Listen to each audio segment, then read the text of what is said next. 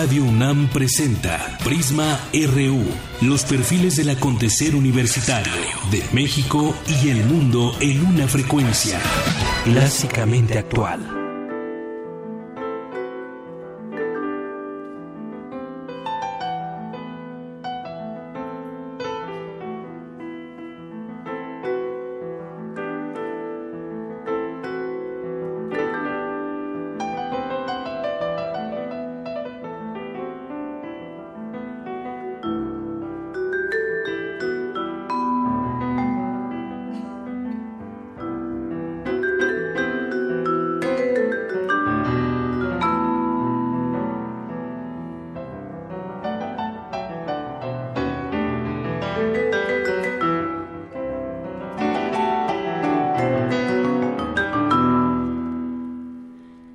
Tal? Muy buenas tardes. Es la una con cuatro minutos. Aquí de este lado del micrófono les saluda con mucho gusto de Yanira Morán. Hoy iniciamos escuchando a Chick Corea, que cumple hoy 75 años de edad. Es un pianista, tecladista y compositor estadounidense de jazz, ganador de numerosos premios Grammy y es muy conocido por su trabajo que realizó en los años 70 en el género jazz fusión.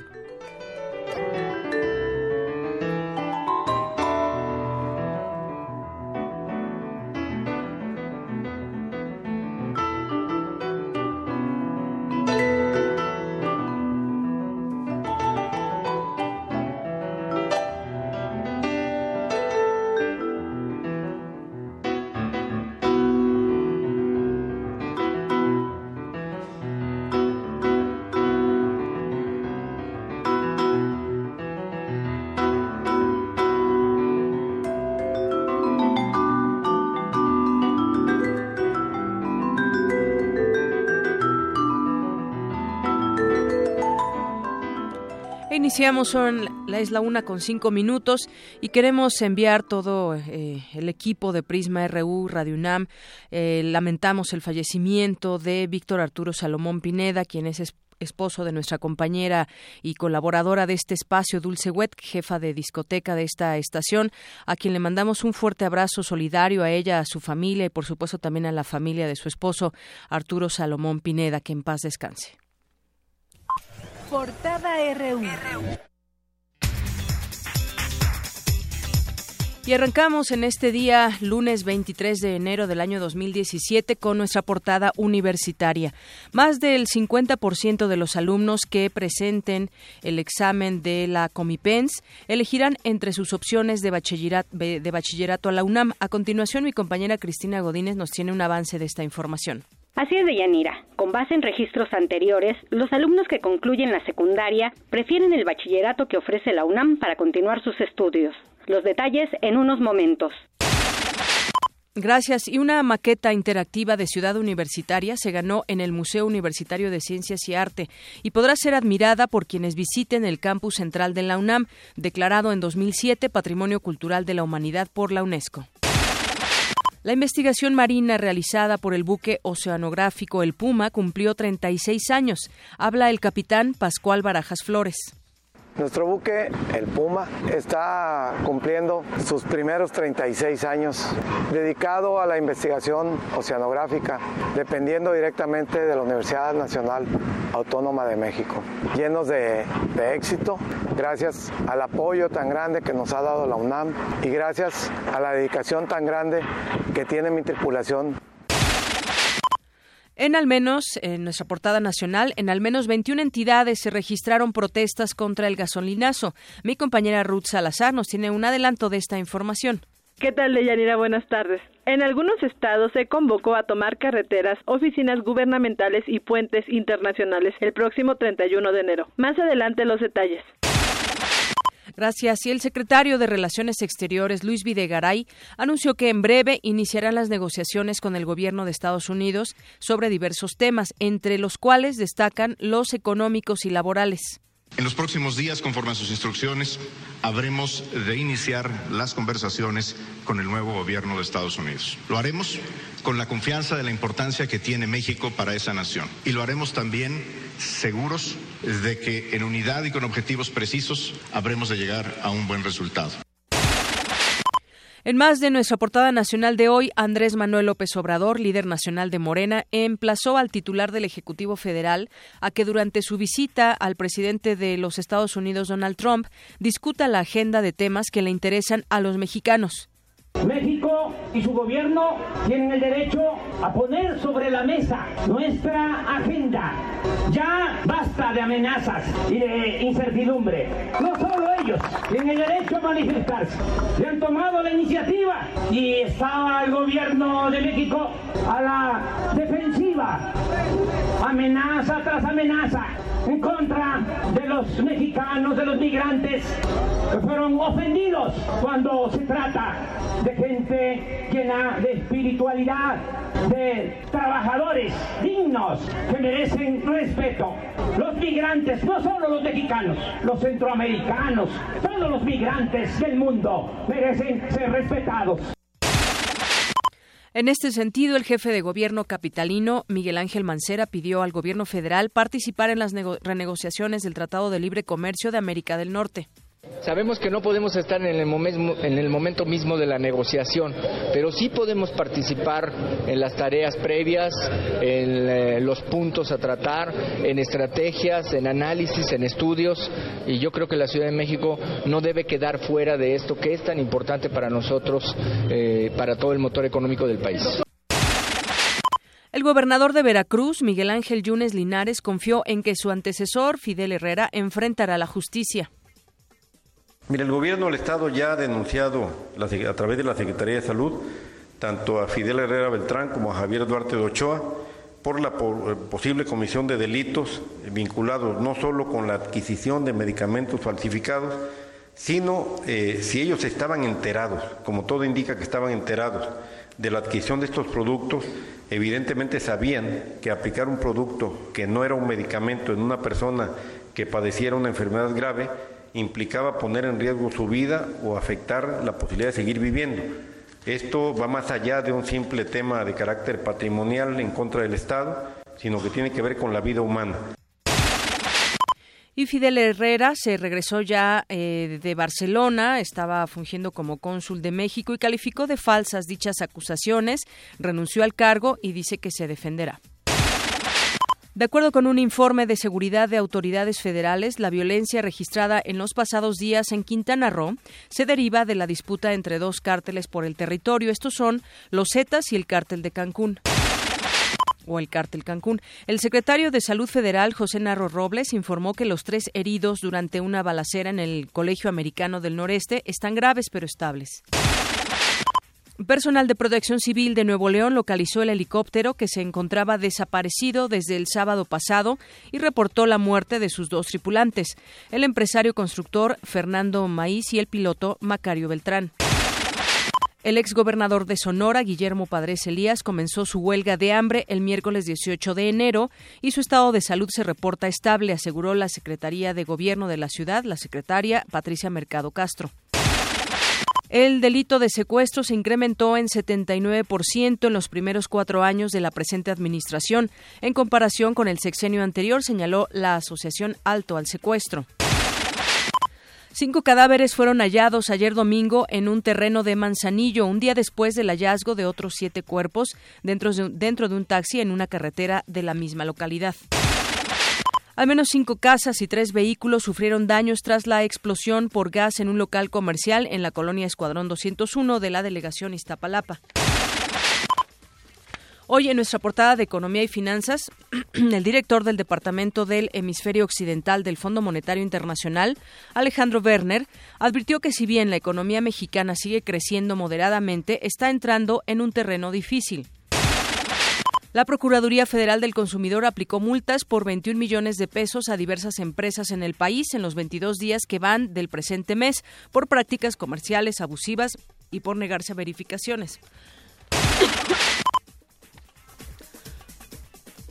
Datos del Instituto Nacional de Estadística y Geografía revelaron que en el último año el precio del acero tuvo un aumento de hasta 71%.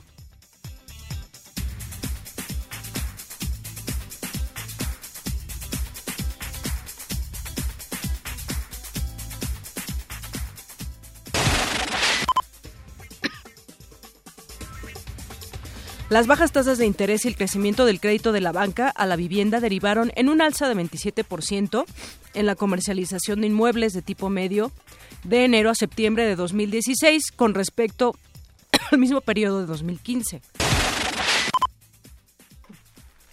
Buenas tardes, Deyanira y estimado auditorio. En Cultura, en un momento les compartiré la información de los recintos que participan en la primera noche de museos del 2017. Además, hoy recordamos al pintor Salvador Dalí en su aniversario luctuoso número 28 y en los deportes Eric Morales. Te equivocaste, Tamara, es ahí. Este, hoy en el zarpazo tenemos a los Pumas de la UNAM que vencieron a los Panzas Verdes de León, un gol por cero y todo está listo para el Super Bowl 51. Los Pats se enfrentarán a los Halcones de Atlanta. En un momento, más información.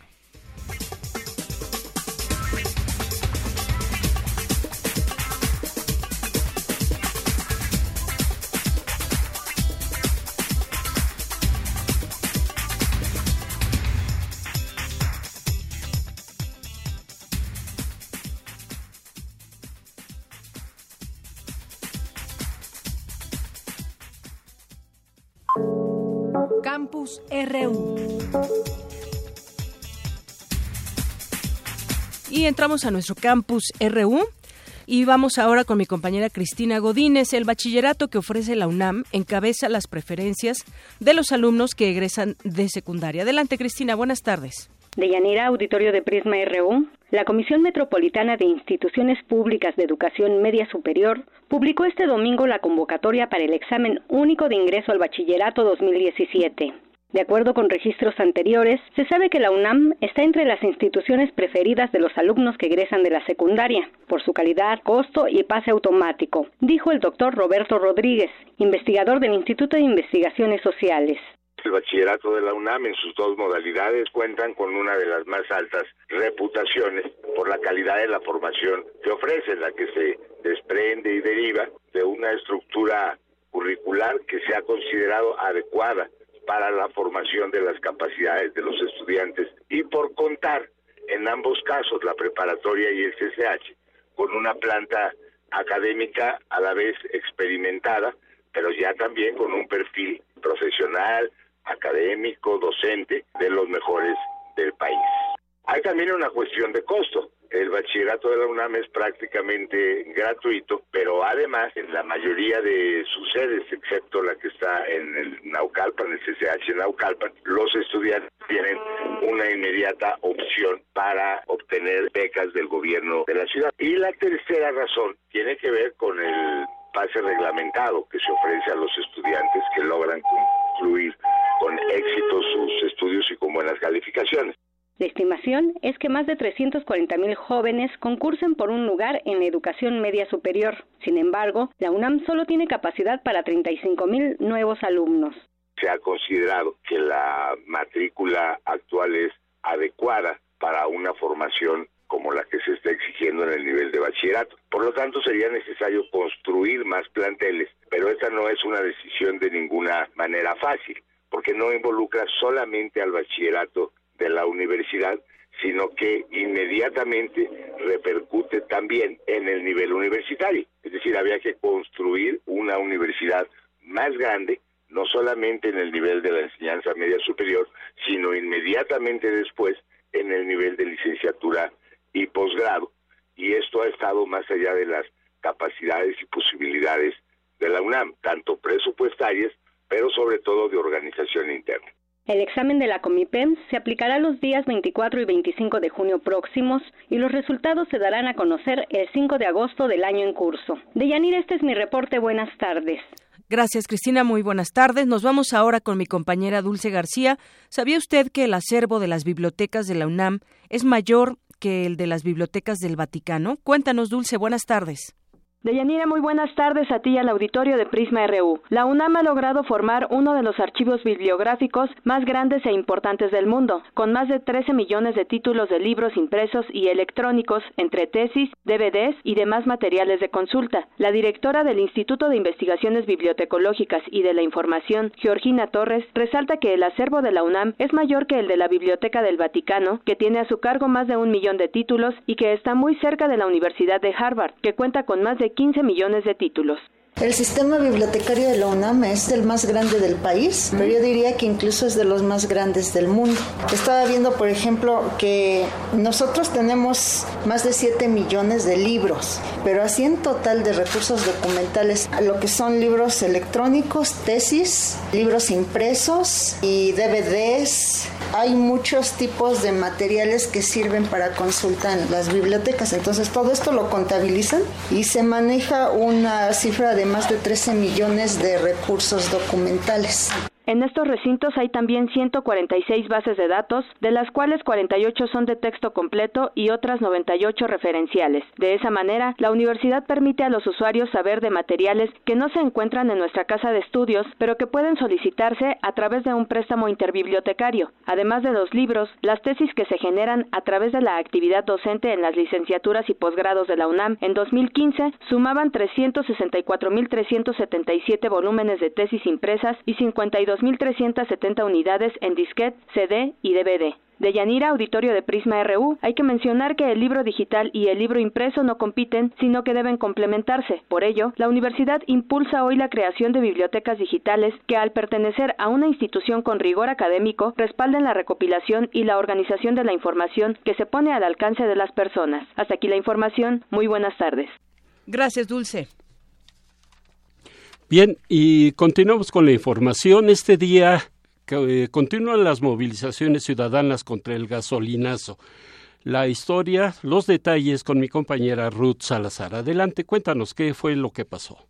¿Qué tal, Deyanira? Buenas tardes. Al menos 21 entidades de la República se sumaron a la Jornada Nacional contra el alza a los precios de los combustibles, a tres semanas de su implementación. Las expresiones, en su mayoría ciudadanas, fueron pacíficas. Las marchas más numerosas fueron las de Hermosillo, Sonora y Guadalajara, Jalisco, donde se concentraron 40.000 y 50.000 manifestantes, según cifras oficiales. En Mexicali, Baja California, más de 10.000 personas se reunieron en el centro cívico de esa capital. En Guerrero se registraron movilizaciones en cinco municipios: Chilpancingo, Cihuatanejo, Petatlán, San Luis, Acatlán y Tlapa. En la capital de Aguascalientes se realizó un plantón afuera del Congreso del Estado y Palacio de Gobierno. Un niño encabezó la protesta portando en sus manos una bandera de México. Miles de maestros, estudiantes, obreros y campesinos se movilizaron en cuatro municipios de Chiapas. Destacó Tuxtla Gutiérrez con más de 3.000 manifestantes que arribaron al Congreso local. Cientos de poblanos caminaron por las principales calles de la capital. Al pasar por Casa Puebla, la residencia oficial del gobernador, se presentó un conato de violencia en contra de elementos de la policía estatal que resguardaban el área. En tanto, en San Luis Potosí, Guanajuato, Tamaulipas, Sinaloa, Hidalgo, Veracruz, Zacatecas, Quintana Roo y Michoacán, las concentraciones tampoco registraron disturbios. Como parte de las protestas, diversas organizaciones sociales realizaron la primera Asamblea Nacional de las Resistencias Ciudadanas y Sociales, en las que definieron como parte de su plan de acción mantener el llamado a un boicot y al no pago de impuestos hasta lograr la derogación del gasolinazo, así como realizar protestas a escala local, regional y nacional. Integrantes del equipo organizador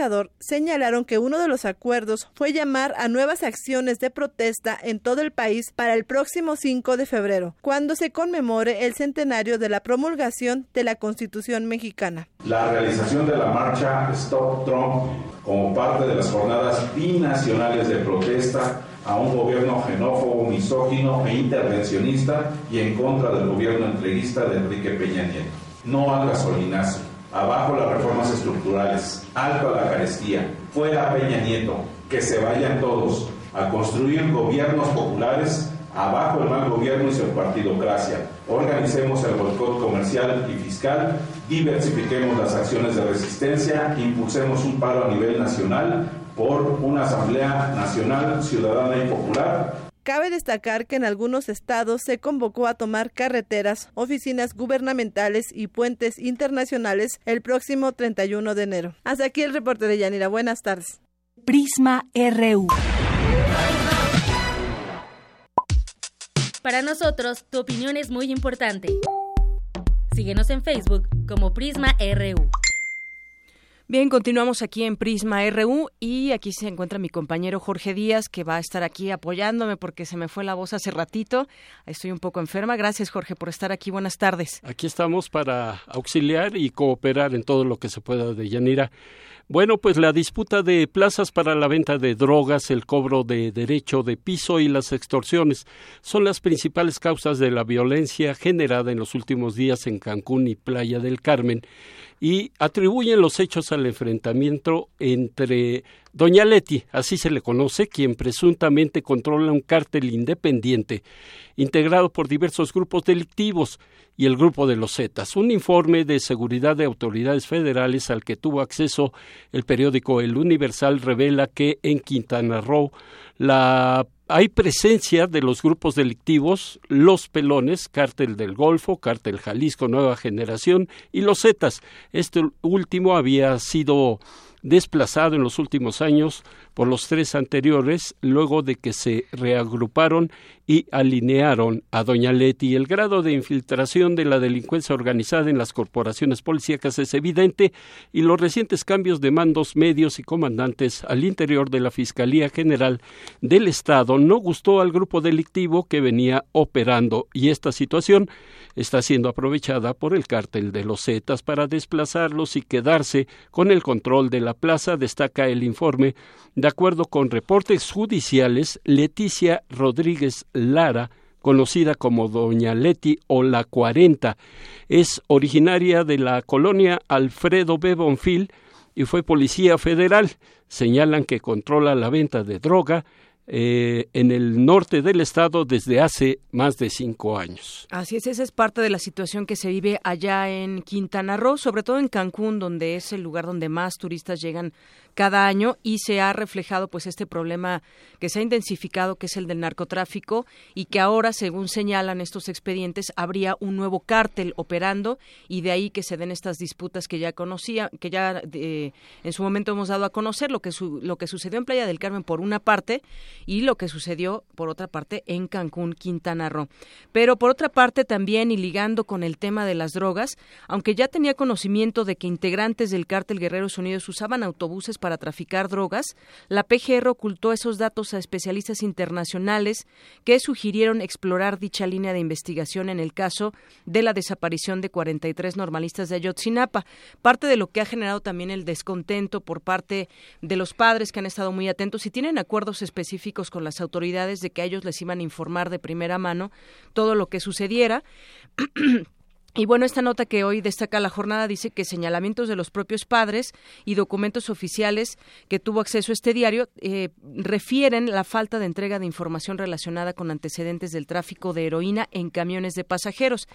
En este camión que en algún, en algún momento viajaron los estudiantes, pues se había señalado que en algunos momentos pues pudo haber eh, sucedido que transportaban droga eh, los narcotraficantes en estos camiones. Es una línea que en su momento no se investigó, hasta después sale, sale a relucir, digamos, este tema y es ahí cuando de nueva cuenta se eh, contradicen o se oculta, en este caso, información por parte de la PGR. Pues yo creo que se está retomando justamente esta línea de investigación porque, como tú lo dijiste de Yanira, los eh, señores estos de Guerreros Unidos traficaban drogas en los autobuses y la PGR no informó, ocultó estos datos a los eh, grupos de especialistas internacionales. Pero eh, hay otro otro problema que aqueja a nuestra nación y es el delito del secuestro, que aumentó en 79% en los primeros cuatro años de gestión del presidente Peña, en comparación con el mismo periodo del sexenio de Felipe Calderón, que reportó alto al secuestro. De acuerdo con un informe presentado este lunes por la presidenta de la organización Isabel Miranda de Wallace. Entre diciembre de 2006 y diciembre de 2010 se denunciaron 4.937 plagios, mientras que de diciembre de 2012 a diciembre de 2016 fueron más de 800 entre las entidades que tuvieron un aumento importante, significativo de secuestros entre un sexenio y otro. Está el Estado de México, donde se denunciaron más de 700 casos en los primeros cuatro años de, del sexenio pasado y 2.000 en el mismo lapso del presente periodo, es decir, una diferencia de más de 1.300 secuestros. También Tamaulipas, que pasó de 208 mil eh, a mil, perdón, de 208 a 1039, esto es 200 secuestros, a más de mil secuestros en Tamaulipas, Guerrero de 240 a 800, Morelos de 103 a 613 y por último Veracruz de 89 a 772. Este informe revela que en 22 estados se incrementó el secuestro, el índice de secuestro en el, en el sexenio actual respecto al anterior. Y por eso la señora Miranda de Wallace planteó que a los estados que nadan de muertito, esto es que andan con bandera de inocente, dicen por ahí, en el tema del secuestro, se les castigue quitándoles presupuesto para difusión, además de aplicar controles más estrictos en el uso de los fondos federales. Así es, Jorge. Y bueno, vayamos, además de los secuestros que hay en varios estados y que bien lo destacaba, siguen siendo pues estos donde se han prendido los focos rojos, Guerrero, Tamaulipas, Morelos, Veracruz. Pero por otra parte, y hablando de estados, en Veracruz sigue este tema de de lo que sucedió con los niños que les inyectaban agua destilada en vez de su medicamento para quimioterapia. Esto ya ha llegado ya hasta Fidel Herrera, que estuvo antes como gobernador de eh, que César Duarte, y ya la Secretaría de Relaciones Exteriores informó que el político Fidel Herrera, quien se desempeñaba como cónsul de México en Barcelona, renunció al cargo y esta dimisión es con carácter irrevocable, confirmó la propia dependencia.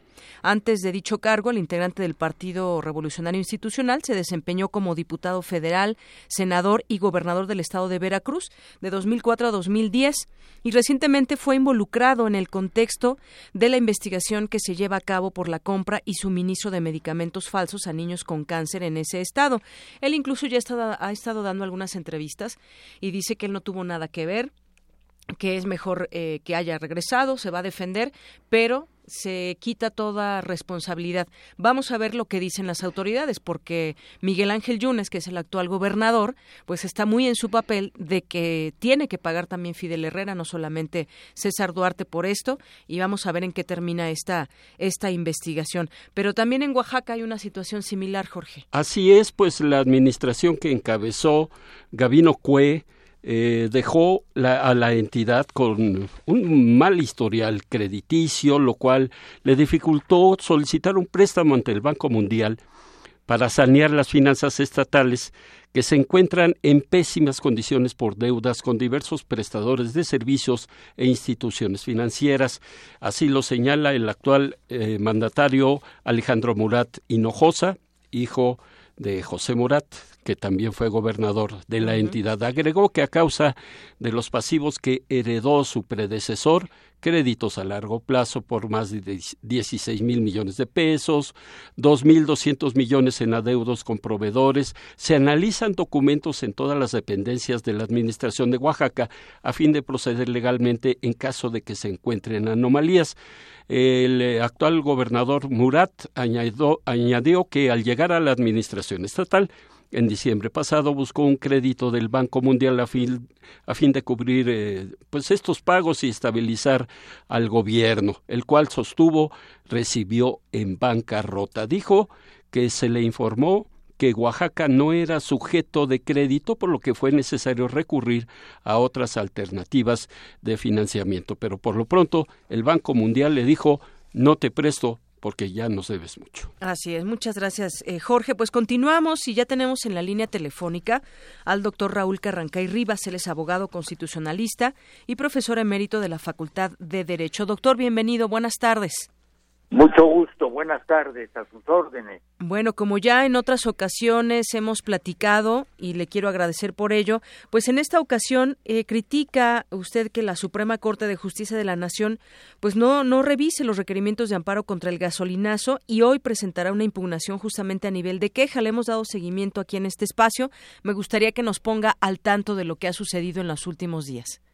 Sí, mire usted, eh, la Suprema Corte, concreto los ministros o varios ministros, manifestaron que ellos no eran, ellos como ministros, digamos, el medio receptor de, del amparo, de, la, de, la, de las demandas de amparo. Ellos como ministros, pero eso no excluye de ninguna manera, yo pienso que no fue debidamente explicado o no se entendió, ello no excluye que el medio lo sean los magistrados de los de los tribunales, eh, eh, ¿cómo se dice?, colegiados, ¿no? Nosotros presentamos nuestra nuestra nuestra demanda de amparo ante el juzgado 15 en materia administrativa eh, y de ahí tengo entendido que se turnó a colegiados que son órganos autorizados judicialmente y por la ley para, para tratar estos asuntos. Entonces, la negativa es no de la Corte, sino la negativa es de que sean receptores de la denuncia de amparo eh, los ministros en concreto, más no, como diríamos, en masa, en bloque, el Poder Judicial. Eso de ninguna manera. Por otro lado, si hubiera rechazos, eh, ¿qué le diré que no se nos concediera? Que yo no tengo una información precisa, exacta hasta estos momentos, la llamada suspensión provisional, que es el paso inmediato eh, del, del, tribunal, de la autoridad judicial en materia de amparo, pues tendríamos evidentemente el recurso que se llama de queja y que está claramente establecido en la ley de amparo. Ah, recurriríamos a este recurso, pero solo y cuando eh, estuviéramos en presencia, que le diré, de, de, de, que, de, que, de, que la autoridad judicial, que no los ministros, como le explico, dijeran eh, que es notoriamente improcedente alguna cosa de ese tipo. Entonces, inmediatamente la impugnaríamos por la vía de la queja. Aquí lo que... a su pregunta, esta es la, creo que esta es la respuesta. Así es, y estamos hablando de aquella situación que, que platicábamos donde pedían que aquí en la Ciudad de México se igualara el precio de la gasolina. Exactamente, porque no hay que perder de vista que hemos combatido por la vía del amparo, pues la que se ha llamado, yo creo que acertadamente, regionalización, porque desde nuestra óptica, pues hay una violación constitucional evidente y clara eh, que rompe los, los, los, los, principios fundamentales de, de, de, de, equidad en el sentido de que en una zona de la ciudad eh, la, la, la, la, gasolina cuesta una determinada eh, cantidad y en la otra varía o es más o es menos y esto rompe los principios de equidad y proporcionalidad en perjuicio evidente desde luego obvio de la población eh, otro punto que no sé si yo había comentado con usted importante es que no desconocemos de ninguna manera que la Secretaría de, Hacienda y Crédito Público y el órgano regulador de precios dependiente de la Secretaría de Energía, pues tienen facultades para, para, para precisamente eso, para modificar los precios, ¿no? Pero lo deben, todo acto de autoridad ordena la Constitución, el artículo 16, se debe fundamentar y motivar. Es decir, lo hicieron sin decir por qué. No sé si me explico. Ahí va esto. Bueno, dime por qué, por qué lo hacen. No lo dicen y consecuentemente, de manera clara y evidente, están violando el artículo 16 que ordena que todo acto de autoridad competente se debe fundamentar y motivar. No sé si se lo decía usted el otro día, es uno de los ejes fundamentales de la, ¿cómo se dice?, de la de la denuncia de amparo que presentamos. Así es. Doctor, le saluda Jorge Díaz. Yo tengo dos preguntas. Eh, en el caso de que sea aprobado este amparo, el, recurso de amparo y que se haga la suspensión provisional, ya usted nos explicó el proceso. Juzgado, en el caso de que sea rechazado, bueno, Suprema Corte, alguna de las salas de la propia Corte Suprema de nuestro país. En el caso de que sea aprobado este amparo, ¿Cómo lo podrán utilizar los demás ciudadanos? ¿Podrán también hacer eh, o interponer amparos? Y en el caso de que sea negada esta impugnación a nivel de queja, ¿cuál sería la siguiente instancia que ustedes tomarían para seguir en esta búsqueda de que se les otorgue el amparo a los ciudadanos? Sí, sí, entiendo. Yo casi doy por descontado que la queja surtiría eh, efectos positivos, favorables, en el caso de que la queja no no no resultara favorable a nuestros intereses, eh, digamos eh, a nuestra parte agraviada, llamémosla así, pues ya veríamos qué recurso. Desde luego no quedamos con las manos cruzadas. La ley de amparo, si cabe el término coloquial, en este sentido es muy generosa, sobre todo cuando se trata de este tipo de asuntos. Eh, evidentemente, el amparo es individual. Eh, lo ha presentado, se contempla la posibilidad del amparo de grupo, pero, pero es otro esquema, en otras circunstancias y condiciones. En este caso es individual. Si nos dan la razón, la ley de amparo dice en lo individual, presentamos, me estoy refiriendo, creo que se da por entendido que formo parte de un grupo de 12 profesores universitarios, que el otro día presentamos el amparo con el consejero jurídico de la ciudad, el doctor Manuel Granados. Y se nos da la razón, automáticamente ordena la ley de amparo que las cosas regresen, vuelvan a su estado original. Puede que cueste un poco de trabajo entenderlo, pero la ley es clara y terminante. Es decir, tú quitaste esto de aquí, me das la razón, porque yo impugno que lo hayas quitado y tiene que volver exactamente al sitio en el que estaba. Tú verás cómo le haces, pero es un mandato terminante de la ley y es una de las consecuencias, digámoslo también coloquialmente, categóricas del amparo. Eso en, creo que, que, que contesto una parte de su pregunta. Y en la otra, me parece, bueno, no me parece, tengo noticias de que hasta la fecha, pues eh, no sé si sean exactas, pero es lo que yo he escuchado y lo que he leído en los medios, de que van más de 100 personas, creo que van 150 o algo así, que, que, recurren a la, a la, al juicio de amparo. Esa puerta quedó abierta. El gobierno de la ciudad, a través del consejero jurídico, dijo, aquí están los amparos, el que quiera suscribir uno, que venga, se le da la información o la asesoría elemental necesaria y lo presente inmediatamente no, no, no sé si satisfago su pregunta. Queda abierta esa posibilidad de que cada ciudadano, el que guste, el que quiera, lo haga. Así y si nos da la razón, las cosas volverían. Puede sonar un poco, caray, ¿cómo le harían? No lo sé. Pero la ley ordena que tienen que volver a su sitio original, es decir, la gasolina, em, se, se, equipararían los precios y, y el agravio quedaría, si caben los términos, reparados. Así es, doctor. Bueno, yo creo que eh, con esto que usted nos dice que queda bastante claro, la puerta sigue abierta y esto es eh, pues mucho más efectivo que cualquier otra cosa. Es decir, los ciudadanos tienen esta opción, esta posibilidad para inconformarse, en este caso aquí en la Ciudad de México, para que se homologue el precio en todas las delegaciones. Absolutamente. Muy bien. Y si me permite una última y pequeña reflexión, no podemos de ninguna manera desligar el derecho de la influencia de factores de tipo político. Y yo creo que las movilizaciones implican, siempre que se hagan de manera pacífica, ordenada, sin alterar derechos de terceros, etcétera, yo creo que implican una fuerza de presión que no es nada desdeñable. Es decir, estamos en presencia de un caso de, de serias, de serias repercusiones sociales y yo tengo la esperanza, casi la convicción de que pues el poder judicial se sensibilizará frente a esto y actuará de manera acorde con la ley y con el derecho. Muy bien, bueno, pues ahí está la explicación. Sin duda, las manifestaciones han seguido ya también hacia este fin de semana. Doctor, muchas gracias por tomarnos esta llamada. Al contrario, que tenga usted un magnífico, que tengan una magnífica tarde, con permiso. Gracias, hasta luego. Hasta luego, gracias. El doctor Raúl Carranca y Rivas, abogado constitucionalista y profesor emérito de la Facultad de Derecho. Prisma RU. Programa con visión universitaria para el mundo. Queremos conocer tu opinión. Síguenos en Twitter como arroba PrismaRU. Continuamos y Calpulalpan de Méndez es una comunidad indígena que ha sido reconocida internacionalmente por sus proyectos de sustentabilidad forestal. Es mi compañera Virginia Sánchez que nos tiene esta información. Adelante, Vicky. Buenas tardes, Yanira y auditorio de Prisma RU. Capulalpan de Méndez es una comunidad indígena zapoteca situada en la Sierra Norte de Oaxaca. Se rige por el sistema de usos y costumbres y beneficia a 347 comuneros y comuneras.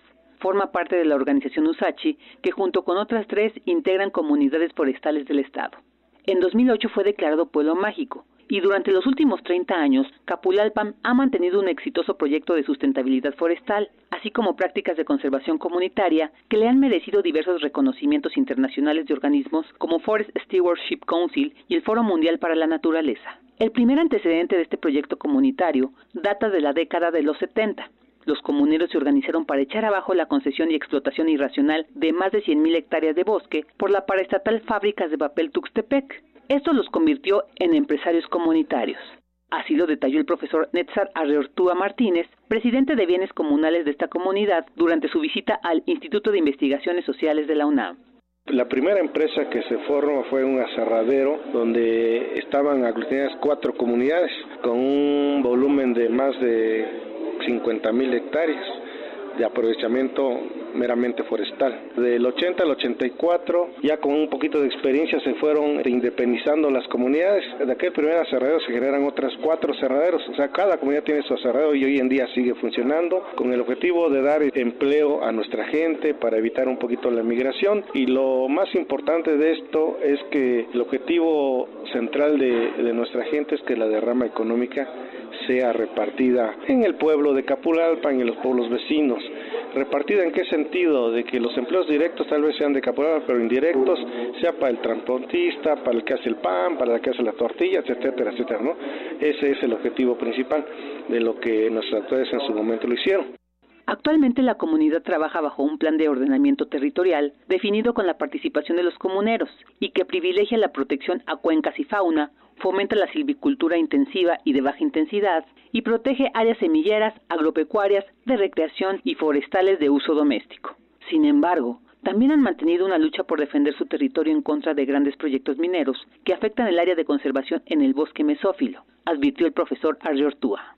Ahorita estamos nos apegados bajo el pronunciamiento de la OIT, del Acuerdo 169, donde nosotros como pueblos indígenas tenemos que decidir qué hacer con nuestro territorio. Ahí establece claramente que debe ser una consulta clara, previa e informada, pero no queremos esa consulta. Nos queda claro que la minería es un extremo opuesto a, a lo que nos hacemos la biodiversidad, nuestras empresas comunitarias, aprovechamiento sostenible y sustentable de nuestros recursos y no le apostamos en ningún momento a la minería. La minería para nosotros es destrucción y muerte aunque hay gente que dice que es desarrollo, no, no, no, no, no le encontramos ningún desarrollo. Eso es enriquecer a un núcleo o a una familia muy específica de gente para empobrecer a muchos más y acabar con la vida, ¿no? A nosotros nos queda claro que la biodiversidad es fuente de vida y que debe permanecer para las futuras generaciones. Y sin embargo, la minería es un saqueo que a la vuelta de cinco años o menos acaban con todo y se van se llevan toda la riqueza y no nos dejan sumidos en la miseria. Hasta aquí la información. Buenas tardes. Gracias, Vicky. Muy buenas tardes. Y bueno, de aquí nos vamos, ya tenemos en la línea telefónica a Alejandra Leiva, integrante del Centro Mexicano de Derecho Ambiental. ¿Qué tal, Alejandra? Buenas tardes. Hola, ¿qué tal? Buenas tardes. Te saludamos aquí de Yanira Morán y Jorge Díaz, también mi compañero, que estamos aquí en este informativo de Prisma RU de Radio UNAM.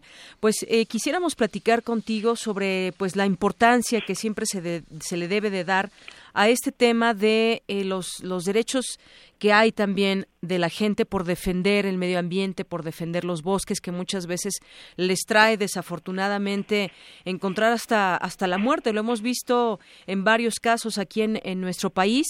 Yo quisiera que nos, nos eh, platiques un poco de esto, sobre todo cuando pues la situación de las personas defensoras de los derechos humanos, de los derechos ambientales en México, pues han habido 63 ataques solo el año, el año pasado. Y, y quiero traer a colación también Isidro Valdenegro López, activista defensor de los bosques de la Sierra Tarahumara, que fue ejecutado en una vivienda ubicada en la comunidad Coloradas de la Virgen del municipio de Guadalupe y Calvo, allá en Chihuahua. Y bueno, pues la información, eh, no sé qué es la información que tú tengas. Según se informó, este activista indígena fue ejecutado este fin de semana eh, en este lugar y tenía poco de haber llegado, pues tenía varios meses huyendo eh, de amenazas de muerte por parte de grupos ligados con la tala clandestina en esta región. pues el caso de Isidro pues refleja uno de muchos casos que sufren los las personas defensoras de los derechos humanos ambientales que bueno eh, en general el tema de defender derechos humanos en en México es pues es un tema que vislumbra muchas deficiencias para su protección deficiencias desde el Estado para eh, proteger a los defensores que hagan esta labor y que es un también un derecho humano que está eh, consagrado en los estándares internacionales y que bueno en México pues ha tenido un un impacto muy muy profundo y un impacto eh, que eh, el Estado y diferentes actores responden con violencia, ¿no? En el caso específico de los de las personas que defienden el medio ambiente, donde también se incluye los casos de comunidades y pueblos indígenas y campesinas que defienden sus derechos colectivos, eh, pues también es un punto eh, de quiebre muy visible y que también vislumbra mucha violencia y también decir que bueno el defender el medio ambiente y este grupo de defensores pues se encuentran también en una situación especial de vulnerabilidad. Este grupo de defensores pues es muy es muy amplio y es muy diverso ya que contempla comunidades contempla organizaciones grupos y personas que bueno por defender sus derechos y sus derechos colectivos pues se ven frecuentemente amenazados también porque pues sabemos que eh, luchan contra grandes proyectos de desarrollo y infraestructura y hay un interés económico fuerte detrás que también los pone en un en un gran riesgo no eh, yo creo que el caso de Isidro pues es un caso de muchos, desgraciadamente, y bueno, que también es pues muy triste que sea una comunidad que ya tiene un antecedente histórico de, de muchas agresiones y sobre todo al parecer las notas dicen de 11 asesinatos desde 1973. Eh, nosotros como eh, SEMDA no eh, tenemos mucha información a profundidad del caso, pero pues sí pues nos pone en una en una alerta máxima también pues sabiendo que eh, actualmente está aquí el relator de, de personas defensoras de derechos humanos de la ONU haciendo una visita oficial y que bueno que es una desgracia que en una visita oficial pues ocurra una agresión tan tan grave no como es como es un asesinato. Eh, Alejandra en el caso de la defensa de los derechos humanos ambientales en México parece ser que ha sido eh, hecha de lado. Vamos, no hay una ley específica para poder defender a estas personas que a su vez defienden el medio ambiente. Eh, ¿Sabes tú o tienen ustedes conocimientos, datos, estadísticas, en dónde se presentan las principales agresiones? Porque hay tala de montes, la contaminación del agua, hay muchísimos, eh, muchísimas aristas, temas de la violación a, las reglas ambientales en nuestro país. ¿Ustedes tienen algún tipo de datos al respecto?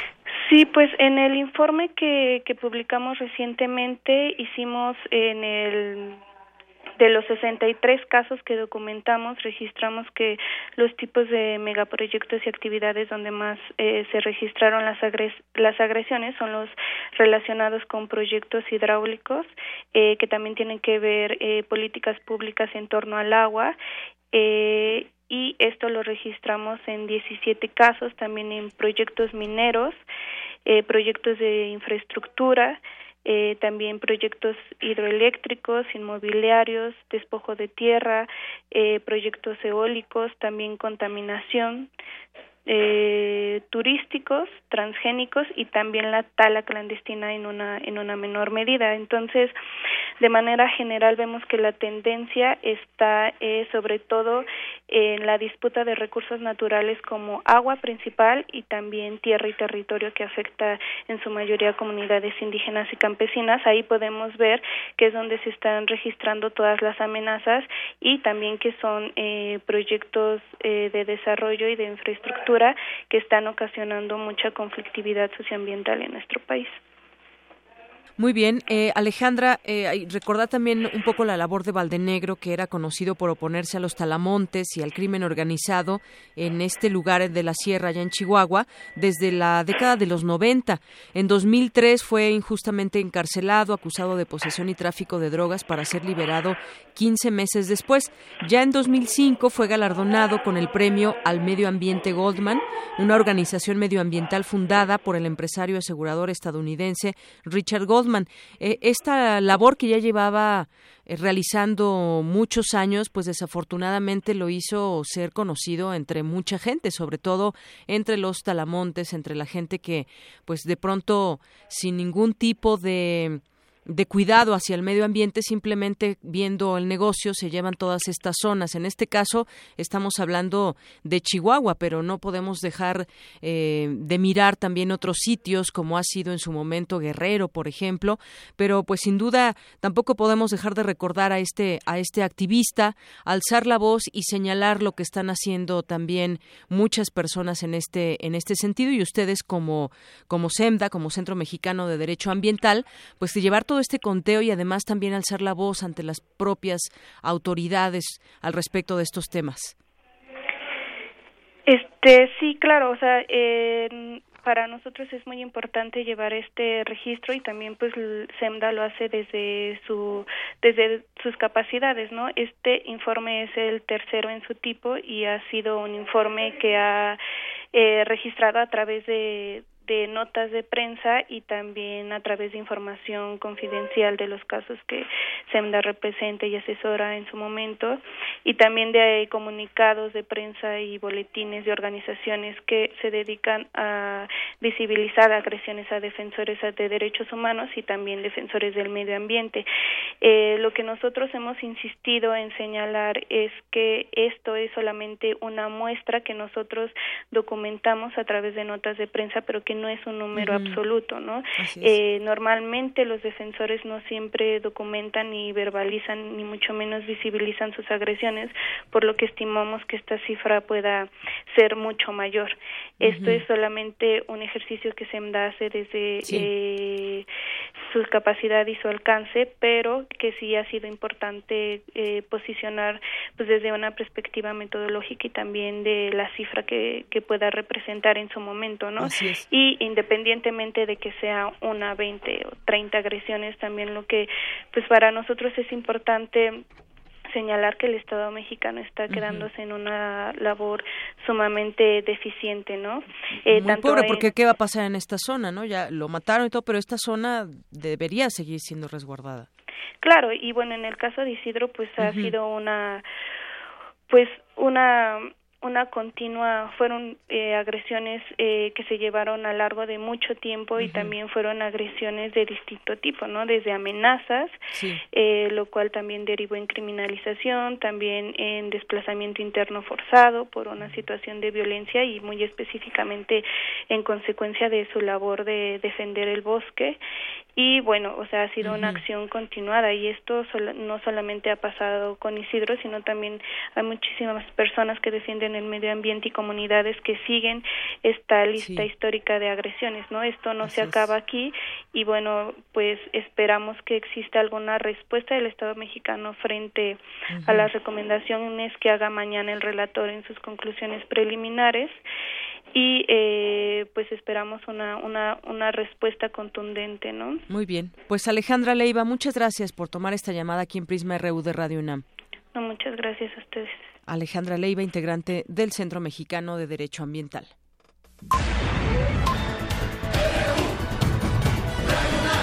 Prisma RU. Con Deyanira Morán.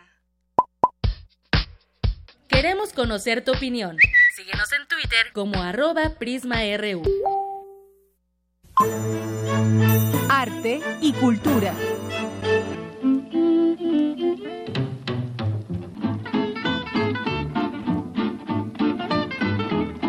El poeta y dramaturgo español José Zorrilla, importante figura del movimiento romántico español, murió el 23 de enero de 1893 Gracias a la popularidad de su obra, es conocido como la quinta esencia española en estilo y tono. Entre sus obras más famosas se encuentran Don Juan Tenorio y La leyenda del Cid. Adelante, Tamara, buenas tardes. Deyanira, muy buenas tardes. Buenas tardes, Jorge, auditorio. Como cada fin de mes, cada miércoles los museos de la Ciudad de México extienden sus horarios para que disfrutemos de su oferta cultural. Este miércoles 25 es la primera noche de museos. El antiguo Colegio de San Ildefonso tendrá un horario especial de 7 a 10 de la noche. Además del acervo, mural eh, que engalana este recinto y las visitas guiadas programadas en torno a la muestra Obras Maestras del Museo Nacional de Arte de China, el grupo Wet Paints Jazz Fusion ofrecerá un concierto bajo la dirección de Roberto Betuco. En punto de las 8 de la noche, San Ildefonso se ubica en el centro de la Ciudad de México. Por otro lado, si les interesa la música electrónica, si les gusta, Shin Kudo es una excelente opción ya que nos eh, presentan un espectáculo de video mapping. Tal vez conozcan esta técnica que consiste eh, proyectar imágenes sobre superficies reales con efectos de movimiento, instalaciones y performance acompañados de la música electrónica. Esto es en el Museo de la Ciudad de México, ubicado en Pino Suárez número 30 en el centro histórico. La cita es a las 7 de la noche. Deyanira, Jorge, ¿les gustaría deleitar el paladar con una cata de chocolates? Bueno, yo soy fanática del chocolate, así que supongo que sí. También tú, Jorge. De hecho, lo pido diario en la redacción con alguna de las compañeras que va a la tienda. ¿Y Isaí, a ti te gustaría? A mí también me gustaría mucho. Muy bien, ¿y si le agregamos un concierto de cello? Mejor aún. No nada más y una copa de vino. Probablemente. En este caso no aplica porque, bueno, mucho el Museo del Chocolate expondrá a los finalistas de México Concurso Maestros Chocolateros. Además, ofrecerá un concierto de cello, catas de chocolates y visitas guiadas. La entrada tiene un precio general de 70 pesos y con descuentos estudiantes, maestros y personas de la tercera edad, el costo es de 45. Mucho Chocolate se encuentra en la calle Milán número 45 en la Colonia Juárez. O si prefieren eh, ver un poco de fotografías, en el Museo Archivo de la Fotografía eh, se llevará a cabo una charla de los años de oficio fotográfico con Antonio Turok, fotógrafo reconocido mundialmente por capturar fenómenos y conflictos sociales de Centroamérica y de México. También estará presente Javier Hinojosa, un profesional de la fotografía con más de 25 años de experiencia y quien durante 12 años realizó una revisión de los monumentos arqueológicos de nuestro país y como resultado nos expuso cerca de 100 imágenes en blanco y negro donde nos muestra la belleza de México. También formará parte de la charla Marco Antonio Cruz, fundador del diario La Jornada, multipremiado por su trabajo y quien desde hace 20 años imparte talleres de fotografía documental. El Museo Archivo de la Fotografía se ubica en República de Guatemala número 34, muy cerca de la Catedral y el Templo Mayor. La cita para esta charla son, eh, bueno, con estos grandes maestros de la fotografía es a las 6 de la tarde y la entrada es libre. No lo olviden, el miércoles 25 de enero, la primera noche de museos de la Ciudad de México. Regreso más tarde con mayor información. Gracias, Tamara. Zarpazo RU.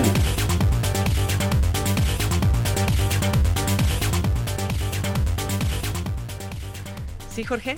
Bien, eh, vamos a este resumen eh, de las 2 de la tarde. Vamos a escuchar a mi compañero Isaí Morales. Más bien, don George, yo le voy a dar el zarpazo por favor. Es que aquí está marcado y me pusieron el, intro, pero bueno, zarpazo deportivo con Isaí Morales. Bueno, ¿qué tal, Deyanira? ¿Qué tal, don George? ¿Cómo están? Este, pues empezamos con la información deportiva. En la jornada 3 del fútbol mexicano, el Club Universidad Nacional venció a los Panzas Verdes de León un gol por cero. El lateral universitario Jesús Gallardo fue quien en el último minuto del tiempo complementario le dio el tanto a los del Pedregal. El técnico felino Francisco Palencia destacó la actuación del cuadro universitario. El equipo me gustó muchísimo cómo atacó y cómo defendió. Yo creo que eh, llegó el premio a, la constancia de, estar todo el partido tratando de, tener la pelota, de jugar, eh, también de, ganar sus divididas cuando ellos eh, dividían la pelota bastante. ganamos las divididas y la segunda jugada. Bueno, y los Pumas del UNAM ocupan el cuarto lugar en la tabla general con seis puntos. De, de Yanira Don George, hasta aquí la información y en una hora nos escuchamos. Gracias.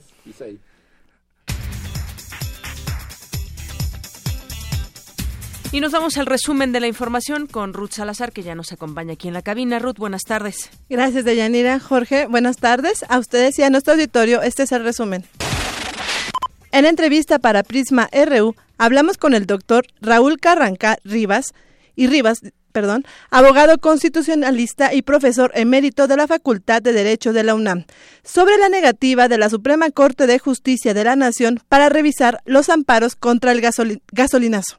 La negativa es no de la Corte, sino la negativa es de que sean receptores de la denuncia de amparo eh, los ministros en concreto, más no, como diríamos, en masa, en bloque, el Poder Judicial. Eso de ninguna manera. Por otro lado, si hubiera rechazos, eh, ¿qué le diré que no se nos concediera?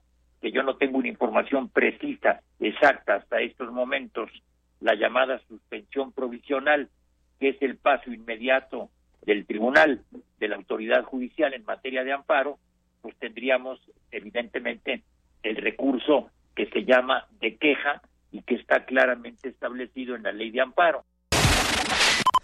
En otro tema, Alejandra Leiva, integrante del Centro Mexicano de Derecho Ambiental, habló sobre la situación de indefensión y violencia que viven las personas defensoras de los derechos humanos ambientales en México. El caso de Isidro pues refleja uno de muchos casos que sufren los las personas defensoras de los derechos humanos ambientales, pues es un tema que vislumbra muchas deficiencias para su protección, deficiencias desde el Estado para proteger a los defensores que hagan esta labor y que es un también un derecho humano que está eh, consagrado en los estándares internacionales y que bueno en México pues ha tenido un un impacto muy muy profundo y un impacto eh, que eh, el Estado y diferentes actores responden con violencia. Quédense con nosotros. En la segunda hora de Prisma RU hablaremos con el maestro Martín Iñiguez Ramos, internacionalista de la Facultad de Ciencias Políticas y Sociales de la UNAM, sobre el posicionamiento del gobierno federal en materia de relaciones exteriores ante la llegada de Donald Trump al gobierno estadounidense. Hasta aquí el resumen. Buenas tardes. Gracias, Ruth. Muy buenas tardes. Vamos a hacer en este momento un corte y regresamos con más información aquí en Prisma RU. Queremos conocer tu opinión. Síguenos en Twitter como arroba PrismaRU. Prisma RU. De las vistas de Salvador Toscano a la época de oro. Del celular a la era digital. Filmoteca UNAM, celebrando 120 años de la llegada del cine a México. Sala de exposiciones, acervo y restauración, cine en línea, talleres, hemeroteca. Circuito Mario de la Cueva, frente a la Facultad de Ciencias Políticas y Sociales. Entra a www.filmoteca.unam.mx. Ahí encontrarás la oferta visual que tenemos para ti. Filmoteca UNAM. Habla Ricardo Anaya. Regresó el PRI y México no va por el camino correcto. La economía va mal, la violencia aumenta, la corrupción está peor que nunca. El PRI se tiene que ir. Y la opción tampoco es López Obrador. De él no hay nada nuevo que decir. Sus locuras han sido, son y seguirán siendo un peligro para nuestro país. Pero contigo y con el PAN sí hay de otra. Ten confianza, somos muchos. Sí se puede. Ya verás. Ricardo Anaya, presidente nacional del PAN. La 38 Feria Internacional del Libro del Palacio de Minería convoca a estudiantes o recién egresados de la UNAM a formar parte de su grupo de becarios en actividades culturales. Buscamos iniciativa, excelente comunicación y facilidad para trabajar en equipo. Se ofrece remuneración económica.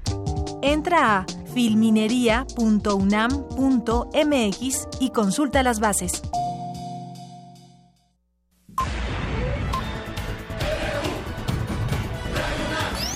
Prisma RU. Con Deyanira Morán. Para nosotros, tu opinión es muy importante. Síguenos en Facebook como Prisma RU. Regresamos aquí en Prisma RU. Gracias a quienes nos eh, hacen llegar sus mensajes en Twitter como Eneo Unam, Ike Tecuani, Galán de Barrio, Irma Citlali, Alejandro Martínez y Vicente Castellanos. Y en Facebook, Amayahuel Zárate, Catalina Toro Vadillo, Elisa Uscanga, Jesús Solís Ávila, Víctor González Mota. Y así que también los invitamos a que sigan nuestras redes sociales y también estamos en línea. Usted nos puede escuchar en www.radiounam.unam.mx.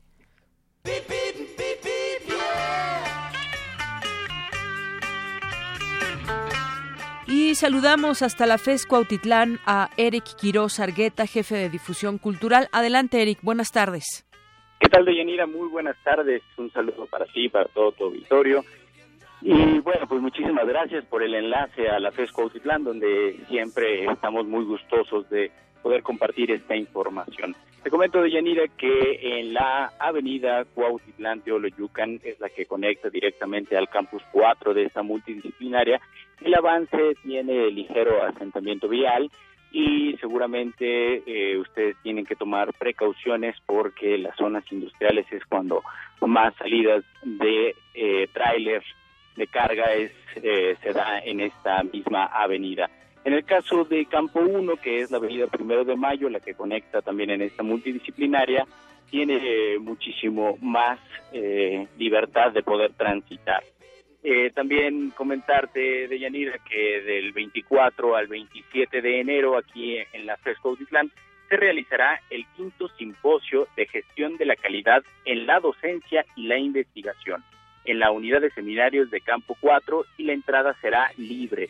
Esto donde se hablará de la importancia de este proceso de gestión para nuestra facultad.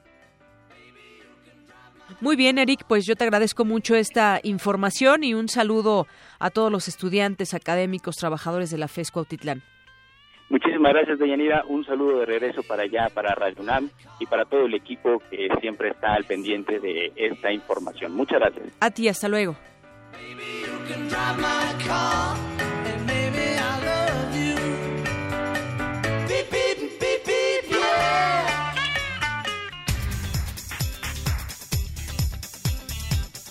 Bien, y mi compañero Antonio Quijano estuvo hoy por la mañana en un evento que se habló acerca del sistema migratorio. Cuéntanos, Toño, buenas tardes. ¿Qué tal, Deyanira? Buenas tardes a ti al público de Prisma RU el gobierno mexicano se verá forzado a negociar el tema migratorio junto con el de energía y comercio, en un contexto de menos empleos en el país y en Estados Unidos para los connacionales. Así lo señalaron expertos reunidos en el Colegio de México para abordar el tema el sistema migratorio regional de cara a la administración de Trump. Habla Agustín Escobar, director del Centro de Investigaciones y Estudios Superiores en Antropología Social. En este momento la perspectiva es de menos empleo en México por todo lo que se está haciendo con las plantas automotrices, pero también de menos empleo en Estados Unidos.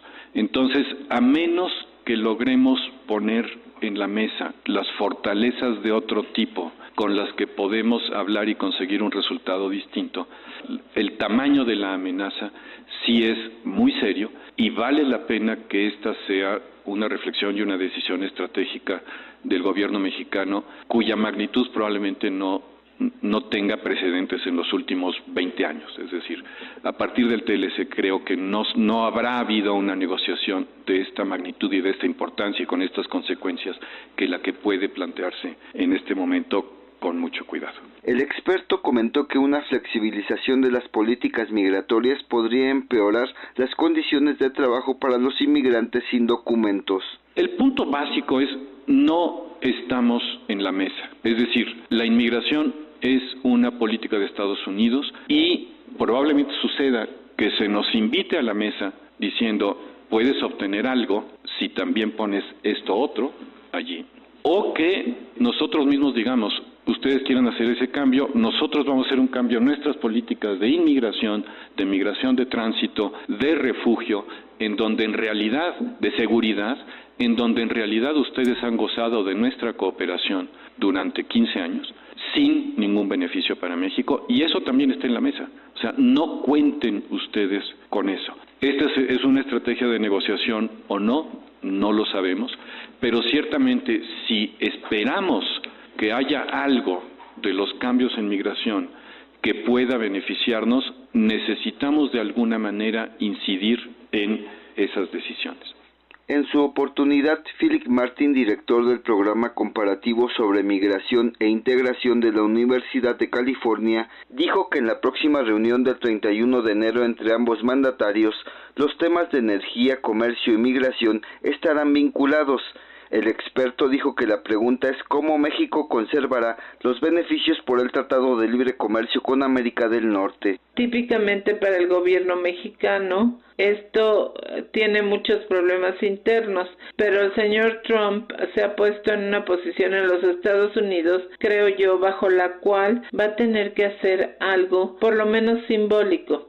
Recuerden que la política de migración con frecuencia es más simbólica y hay que hacer algo respecto a la frontera y tendrá que hacer algo respecto a deportar criminales. Ahora, que esto sea algo más que simbólico, no lo sé, pero ha repetido con frecuencia que la ley de deportación estará ahí. Pero él es un negociador, es una persona que llega a acuerdos y dice que lo que se haga debe ser público y real y en cierto sentido, por eso si yo aconsejara al gobierno mexicano, tendría cuidado de rechazar las cosas de primera mano. De Yanira Auditorio también señaló que en 10 años el tránsito migratorio en la frontera entre ambos países ha disminuido hasta un 80% y que durante ese periodo fueron deportadas dos millones y medio de personas.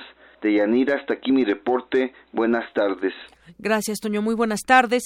Y mi compañero Jorge Díaz, que me acompaña en ese momento, antes estuvo en el Senado de la República. Ahí estuvo el canciller Luis Ernesto Derbez. Eh, eh, también el ex embajador de México en Estados Unidos, Arturo Sarucán, y piden fortalecer los mecanismos de la política externa. Platícanos, Jorge, ¿qué pues, tal estuvo este evento? Eh, estuvo muy bien de Yanira toda vez y tomando en cuenta el tema de actualidad que es la investidura de Donald Trump el pasado viernes. El señor Miguel Barbosa, quien es senador de la República por el PRD, y aparte también dirige el Instituto Belisario Domínguez allá en la Cámara Alta, dijo que el Senado ahora sí debe llevar a cabo su labor eh, de defender a la Secretaría de Relaciones Exteriores, darle más recursos, promover justamente la mejora de los consulados, de todas las oficinas de la Cancillería mexicana en los Estados Unidos. Toda vez de que, eh, bueno, en los próximos días el señor Luis Videgaray, actual secretario de Relaciones Exteriores, estará allá en la zona de reforma.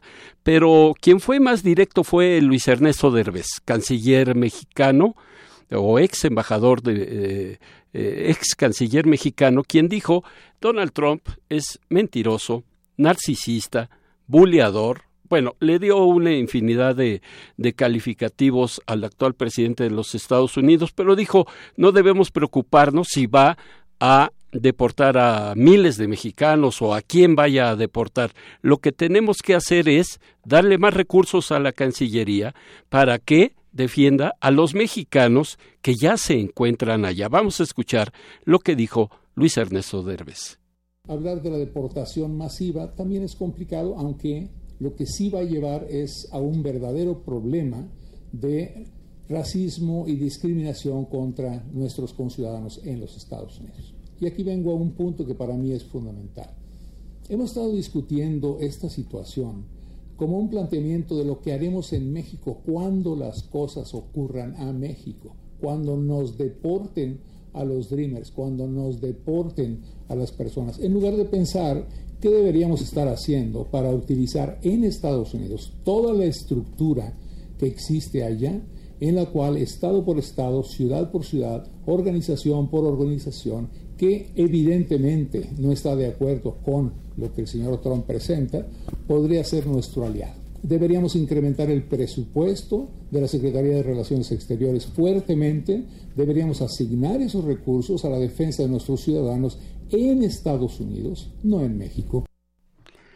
Por su parte, Arturo Sarucán, quien es un diplomático de carrera, no es un improvisado, hasta donde nosotros sabemos, y ex embajador de México en los Estados Unidos, dijo que Donald Trump utilizó la política mexicana como una piñata para pegarle a nuestro gobierno, a nuestros ciudadanos, pero que hablaba de impunidad, de delincuencia, problemas que tenemos en México y que hay que solucionarlo y darles una salida. Vamos a escuchar lo que dijo eh, Arturo Sarucán. Donald Trump lo que hizo fue capitalizar una imagen que ha percolado, una imagen de México que ha percolado en los Estados Unidos crecientemente negativa, basada en la impunidad, la corrupción, la violencia, la falta de Estado de Derecho. Y esto nos ha hecho un daño brutal. ¿Por qué? Porque ahora sí llegó alguien dispuesto a usar esos temas para usar la relación con México como piñata para movilizar a ese 34 a 40% de estadounidenses que creen que México es un país violento, eh, donde reina la impunidad, etcétera, etcétera, etcétera. México no va a lograr modificar márgenes en su negociación, no va a lograr modificar eh, percepciones en Estados Unidos a menos de que empecemos a atacar algunos de estos temas de raíz en México. Bien, pues eh, parte de lo que sucedió este día eh, en este foro que se denominó Donald Trump presidente al día siguiente. Es lo que yo tengo de Yanira. Muy bien, pues muchas gracias, Jorge. Gracias a ti. Global RU.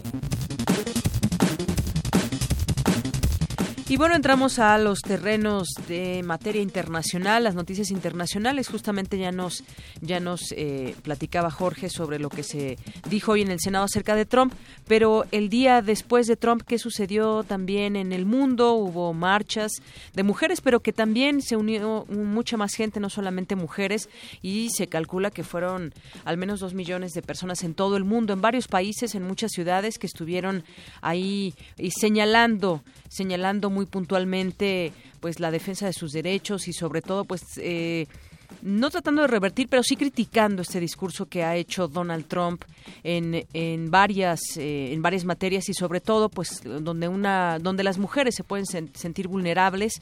Y además bueno también mm, comentaremos lo que ha sucedido en la página de, de, del gobierno de Estados Unidos. Se quita ya la versión en español que en su momento había había tenido a bien eh, establecer Barack Obama y muchas otras cosas. Pero le doy la bienvenida a este espacio a mi compañero Eric Morales.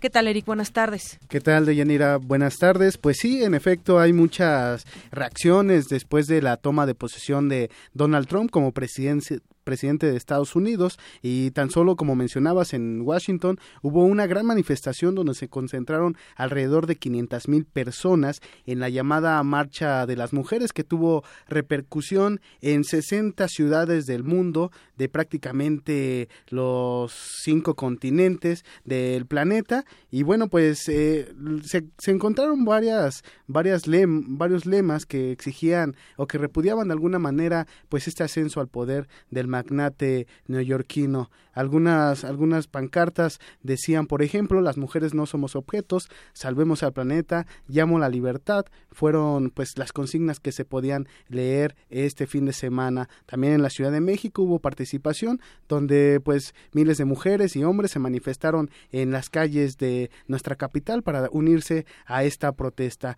Allá en Estados Unidos la, la movilización contó con el apoyo de numerosas figuras públicas como Helen Mirren, Ashley Judd, América Ferrera y Madonna. Al, eh, eh, en a respuesta de estas movilizaciones, Donald Trump desde su cuenta todavía personal, arroba real Donald Trump, dijo las protestas pacíficos son un sello distintivo de nuestra democracia, incluso si, si no siempre estoy de acuerdo. Reconozco los derechos de las personas a expresar sus puntos de vista. Y bueno, pues si quieres para entrar todavía más en materia de este ascenso de Donald Trump a la presidencia de Estados Unidos, vamos a escuchar una nota que les preparé sobre eh, el gabinete del magnate, donde lamentablemente no incluye a ningún latino.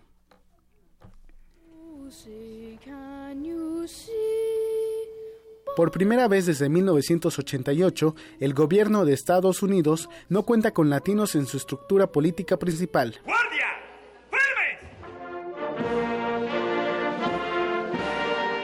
Aunque el 11% del electorado fue conformado por ciudadanos de ascendencia latina, el gabinete del presidente Donald Trump no incluye a ningún representante de ese sector de la población estadounidense.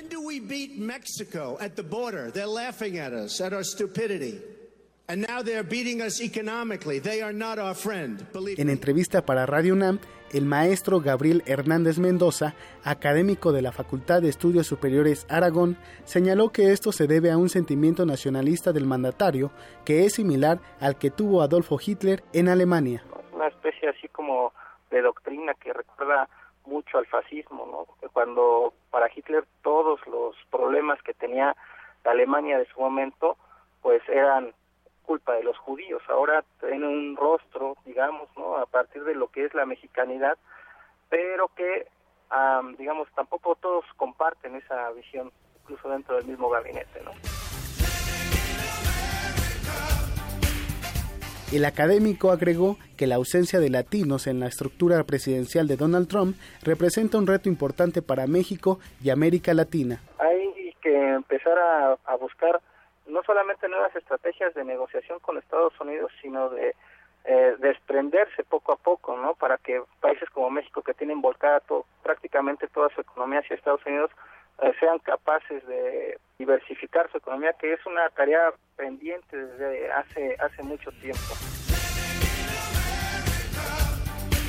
Subrayó que el gabinete de Donald Trump está diseñado específicamente para conseguir un objetivo económico. Pero también estamos viendo está conformado por multimillonarios. La señal que está dando Donald Trump es que su gabinete es para hacer negocios. Por eso es que la renegociación, por ejemplo, del Tratado de Libre Comercio con América del Norte va a girar en torno a los negocios. México tiene el 80% de su comercio volcado hacia los Estados Unidos, pero lo que están dando a entender los estadounidenses en este momento eh, a partir del gabinete es que las negociaciones van a ser vis a vis, van a ser uno a uno y en ese tenor me parece que se van a mantener. Para el maestro Hernández Mendoza, la ausencia de latinos en el gabinete de Trump revela las intenciones de su gobierno de reavivar el sentimiento nacionalista de los estadounidenses y con ello ser el actor principal dentro de la economía mundial. Para Radio NAM, Eric Morales. Bueno, pues ahí está parte de lo que sucede con Trump, pero además está muy enojado Jorge Eric después de lo que lo que se reportó en los medios que bueno, fue así, no se puede comparar el número de asistentes que tuvo Barack Obama a los que tuvo Donald Trump y es que sí se vio que fueron menos, pero está muy enojado, incluso llegó a decir que eh, los periodistas están entre los seres humanos más deshonestos de la Tierra y dijo que hubo una multitud de asistentes a los actos de su investidura que parecía englobar a entre un millón y 1.5 millones de personas y que los medios mostraron imágenes y fotos de un terreno donde prácticamente no había nadie. Pues eh, es una estrategia de Donald Trump en donde, bueno, niega todo este tipo de información de hechos, incluso en un enfrentamiento anterior con el reportero de CNN, no lo dejó hablar, no lo dejó preguntar, le dijo, tú no, porque eres deshonesto, porque eres esto, porque eres lo otro, simplemente no lo dejó hablar. Muy bien. Nos vamos con la entrevista, ¿verdad? Nos vamos con la entrevista porque ya tengo en la línea telefónica al maestro Martín Iñiguez Ramos, internacionalista de la Facultad de Ciencias Políticas y Sociales de la UNAM. ¿Qué tal, maestro? Buenas tardes. Hola, buenas tardes.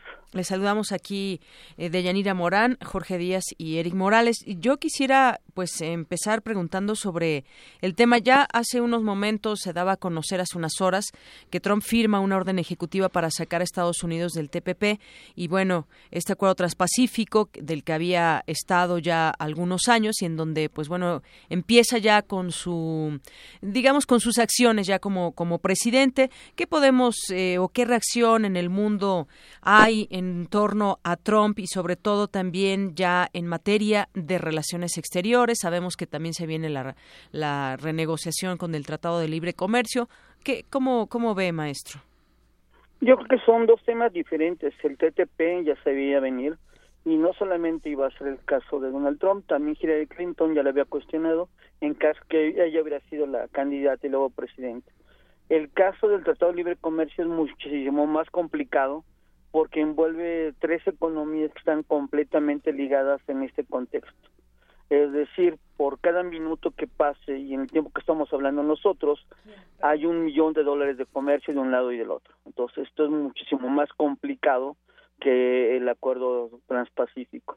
Entonces, yo aquí sí veo que son dos tipos de formas de enfoque que tiene Estados Unidos Y el caso de nosotros pues es más el, el miedo que Estados Unidos se salga, pero aunque se salga la relación económica sigue. Entonces yo creo que esta economía que hemos creado entre los tres países, Canadá, México, Estados Unidos, va más allá del Tratado de Libre Comercio. Entonces yo creo que hay que ser más objetivos y las grandes compañías van a mantenerse, las grandes inversiones se mantienen en nuestro país. Y también, pues obviamente hay una fila de otros países que de una manera u otra están volteando a ver a nuestro país precisamente en este contexto. Yo creo que hay un, más que una crisis, yo lo veo como una oportunidad que se nos está abriendo a nosotros. Bueno. ¿Qué tal, maestro Iñiguez Ramos? Buenas tardes, le saluda Eric Morales. Yo quisiera preguntarle, pues, eh, con la conformación del gabinete de Donald Trump, donde pareciera que está dirigido eh, más a, los negocios, porque tiene a muchos empresarios dentro de, su gabinete, eh, ¿qué esperar para América Latina? Por ejemplo, ya, ya lo vimos con el TTP, con el, con el Telecam, pero ¿cuál es el reto de América Latina ante pues este grupo que está armando eh, Donald Trump? Pues mira, es una plutocracia en su más alta expresión. Nunca en un gabinete se había concentrado tantos multimillonarios y también estamos viendo un poder militar que desde la década de los, la Segunda Guerra Mundial no habían tenido el control de la Secretaría de Defensa, ni del Homeland Security, tenemos dos generales retirados que volvieron a ponerlos en funciones. Entonces, esa hiperconcentración del aparato militar y de la riqueza, hay que entenderla que el lenguaje particularmente de estos multimillonarios es el lenguaje del dinero, el lenguaje del negocio. Entonces, si te das cuenta, ¿quién invitaron primero a Estados Unidos? No fue al presidente mexicano, fue a Carlos Slim. Entonces, aquí lo que estamos viendo es una relación más de una iniciativa privada que llega con todo el poder al aparato político, porque ya no les fueron que será este, necesarios, sino ahora ya van a gobernar ellos con un cinismo impresionante, y eso hay que ver, estamos regresando lo que yo le llamo el capitalismo voraz, y la reducción del Estado benefactor o ese capitalismo social, pues ya llegó a su máxima expresión, y hoy viene otra era que tal vez lo estamos viendo con las nuevas manifestaciones que se empiezan a gestar en el país más poderoso del planeta. Por eso para América Latina hay que estar atentos y hoy más que nunca voltear a vernos entre nosotros. Solamente la unidad nos puede sacar adelante y en este caso el Mercosur ha sido un experimento, pero también podemos voltear hacia crear nuestro principal mercado, que deje de ser Estados Unidos, y voltear a ver hacia nuestros países vecinos. Maestro, le saluda Jorge Díaz. Hay tres aspectos muy importantes. Uno, el discurso de proteccionismo por, parte del señor Trump. Por otro lado, la propuesta que hacen hoy especialistas en cuestiones internacionales de que hay que darle mayor presupuesto a la Secretaría de Relaciones Exteriores para defender a nuestros mexicanos allá en territorio estadounidense. Y por otro lado mm, no hacer eh, caso a este tipo de amenazas eh, eh, discursos confrontativos por parte del señor Trump de que si el muro, de que si la deportación, todo esto. ¿Usted qué opina sobre eh, estos aspectos que también son importantes? Mira, yo creo que entre lo que se promete en campaña y lo que se pueda cumplir son dos mundos de diferencia. Eh, no creo, porque hay que darnos esos 100 primeros días de gobierno, cuál va a ser hacia dónde va a atender la política de Estados Unidos, pero mientras nuestro país puede tomar una actitud o una estrategia que sea a la ofensiva más que la defensiva, en este caso primero protegiendo a nuestros migrantes, que no solamente son los que ya están, los que potencialmente se podrían ir, es decir, el derecho a no migrar, a que se quede en nuestro país, generando empleos de calidad, bien pagados, el otro elemento que yo sí veo es que no va a haber esa deportación masiva, porque la economía norteamericana y la sociedad norteamericana tienen dos grandes adicciones. Uno es la cocaína y la otra la mano de obra mexicana. Estos 12 millones de mexicanos que están viviendo en Estados Unidos, de los cuales 7 millones son los que se encuentran vulnerables por ser indocumentados. Son sería el target más más este complicado del análisis pero yo no creo que los vayan a deportar, yo más bien siento que las cárceles las van a dejar vacías y seamos nosotros los que vamos a absorber a esos mexicanos que han cometido algún tipo de delito, que desde carácter administrativo hasta penal, es, ese es el núcleo al cual se va a dirigir Donald Trump, no al sector laboral que para ellos les es altamente conveniente y rentable. Muy bien. Bueno, pues maestro Martín Íñiguez Ramos, muchas gracias por tomar la llamada aquí en Prisma RU de Radio UNAM. Que tengan buena tarde a todos. Gracias. Hasta luego. El maestro Martín Iñiguez Ramos es internacionalista de la Facultad de Ciencias Políticas y Sociales de la UNAM. Muchas gracias también, Eric, en esta sección. Buenas tardes. Gracias, Deyanira. Prisma RU. Prisma RU. Un programa con visión universitaria para el mundo.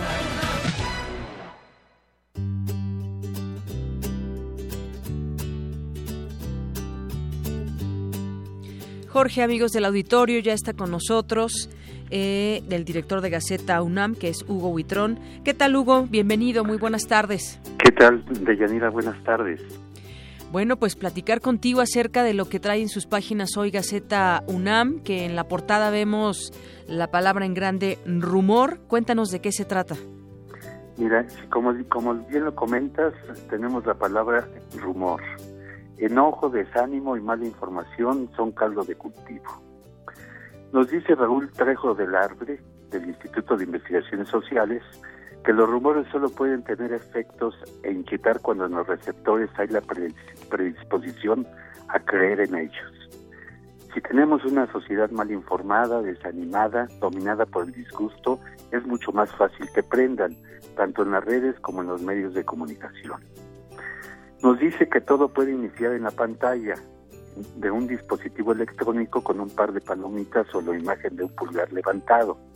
Ahí va la información sin comprobar, entregada a la especulación, a la ambigüedad, que en algunos casos puede llegar a modificar el comportamiento de quien lo cree. El rumor no tiene autores, su gran virtud es el anonimato. En otras notas hablamos sobre el incremento de la migración en los últimos años y que, y que actualmente se encuentra en esa situación unas 280 millones de personas, cifra que incluye a 60 millones de refugiados solicitantes de asilo o desplazados internos por conflictos sociales. Además, en el Instituto de Investigaciones Biomédicas eh, traemos un estudio de dos proteínas, beta-amiloide y tau, que son marcadores neuronales patológicos para indagar el origen y desarrollo de la enfermedad del Alzheimer. En la sección de comunidad informamos sobre el primer programa de licenciatura compartida con titulación simultánea, en la que participan la Universidad de Colombia y la Escuela Nacional de Trabajo Social de la UNAM. El plan de estudios lo componen nueve semestres, cinco de los cuales se cursarán en México y el, y el resto en la ciudad de Bogotá. Y por último, de Yanira, en Cultura invitamos a que visiten la maqueta interactiva de Ciudad Universitaria que se instaló en el Museo Universitario de Ciencias y Arte, mejor conocido como el MUCA, que está a cargo de la Facultad de Arquitectura. En ella se exhiben seis videos.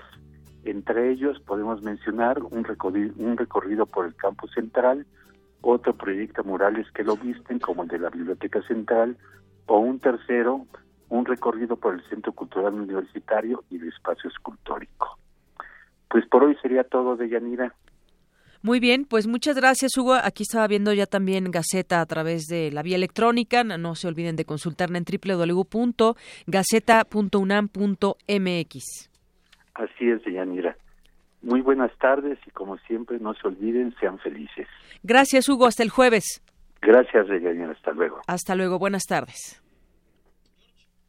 Jorge. Bien, eh, en nuestra cantera el día de hoy, eh, mi compañera Virginia Sánchez y Antonio Quijano nos presentan esta, esta información. El estudiante de la licenciatura de Geociencias, eh, Irving Josafat o Josafat Ángel Camacho, obtuvo el primer lugar en el concurso Misiones Espaciales México 2016. Escuchemos.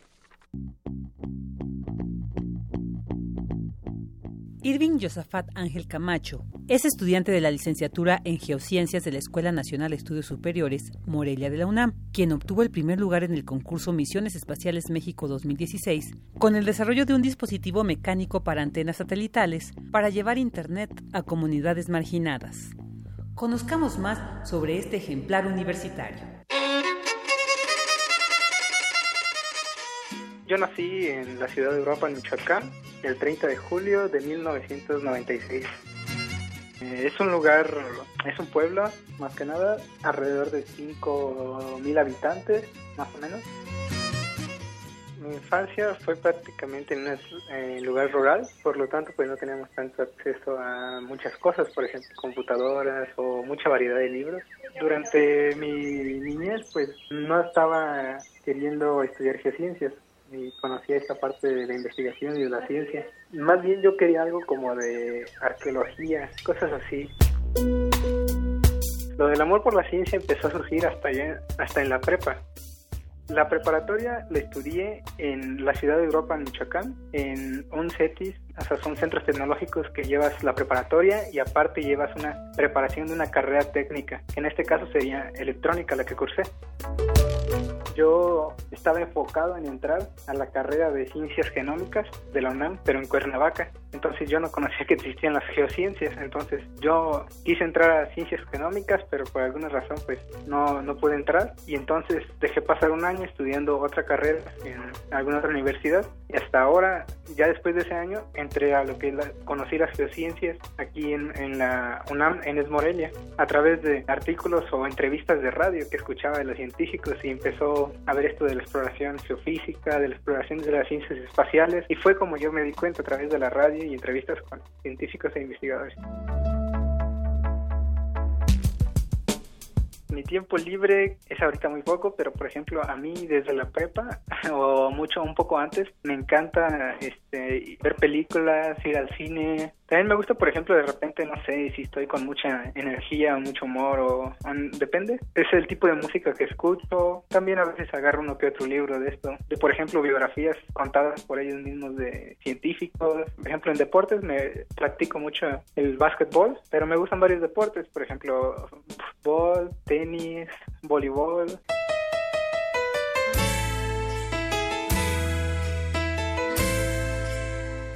Mis gustos pues varían mucho, o sea, escucho desde canciones que no se les considera tan, no sé, formales o música buena le dicen en otros aspectos, hasta música muy, muy, muy, pues buena como le dicen que es la música clásica. Me gusta mucho, pues no sé, Bach y Beethoven, creo que son los que más me gustan.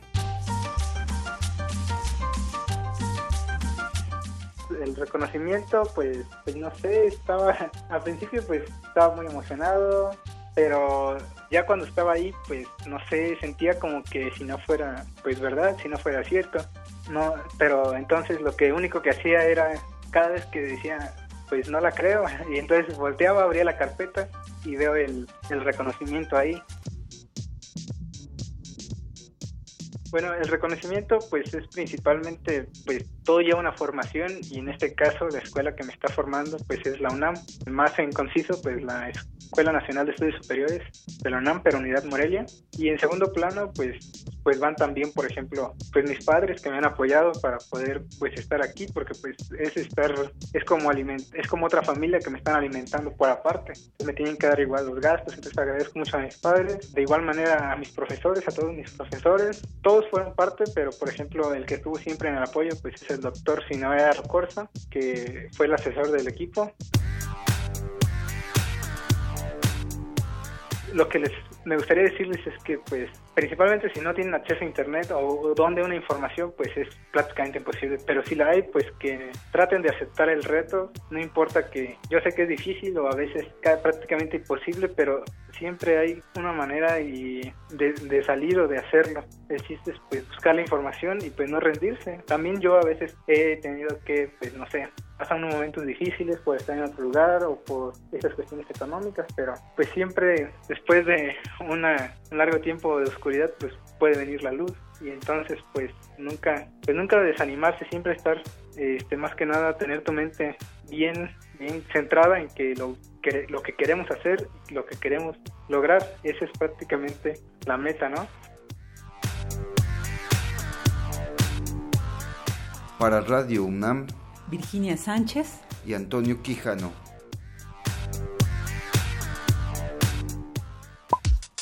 Para nosotros, tu opinión es muy importante. Síguenos en Facebook como Prisma RU.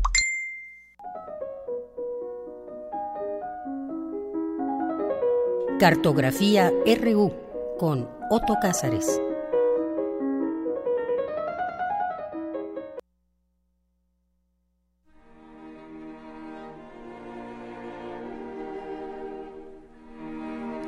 ¿Qué tal, Otto? Muy buenas tardes, bienvenido. Con un poco de gripa, pero estamos aquí presentes. buenas tardes, Deyanira. Sí, bueno, este, de eso estamos contagiados todos.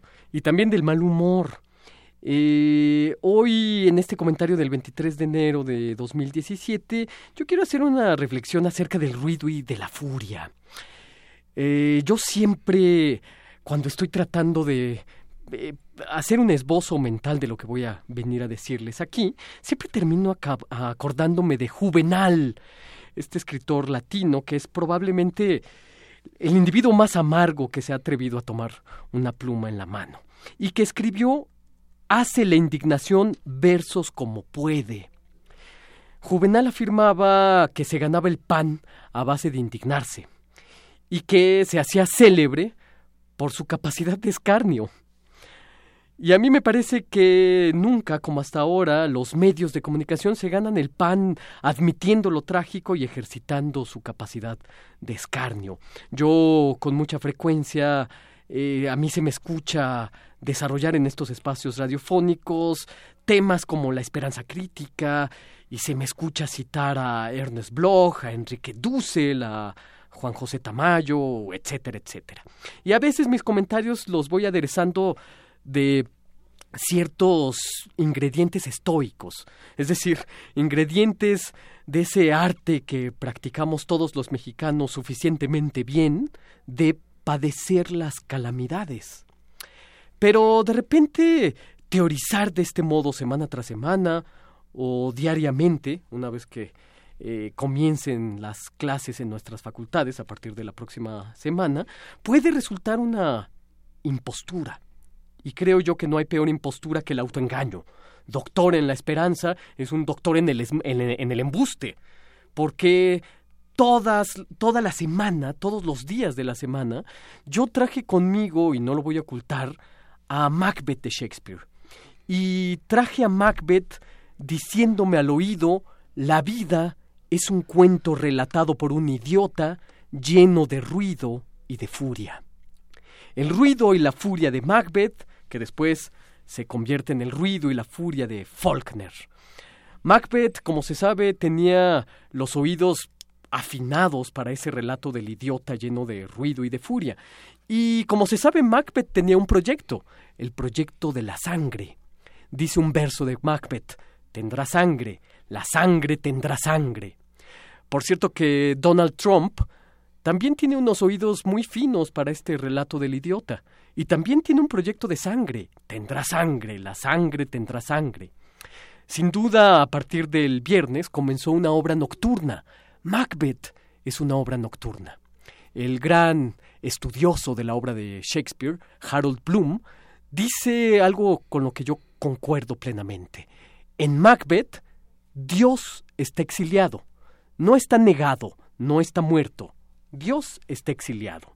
Y yo les pregunto a todos ustedes, ¿escucharon el ruido y la furia con la que Donald Trump convocó al exiliado, Dios en su primer discurso como presidente? ¿Pudieron escuchar, aún con la más lozana salud, aquella doctrina del destino manifiesto que encuentra acicate beligerante gracias a la autoridad divina?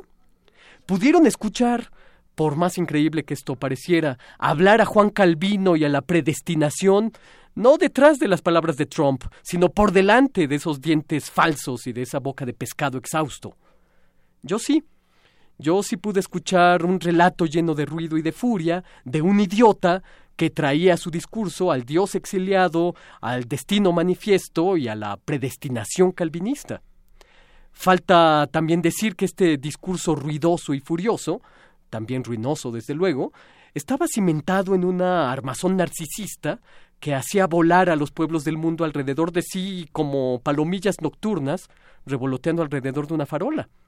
El periódico La Jornada lo señaló muy lúcidamente en su editorial y en su rayuela, esa frasecita que aparece en la última plana.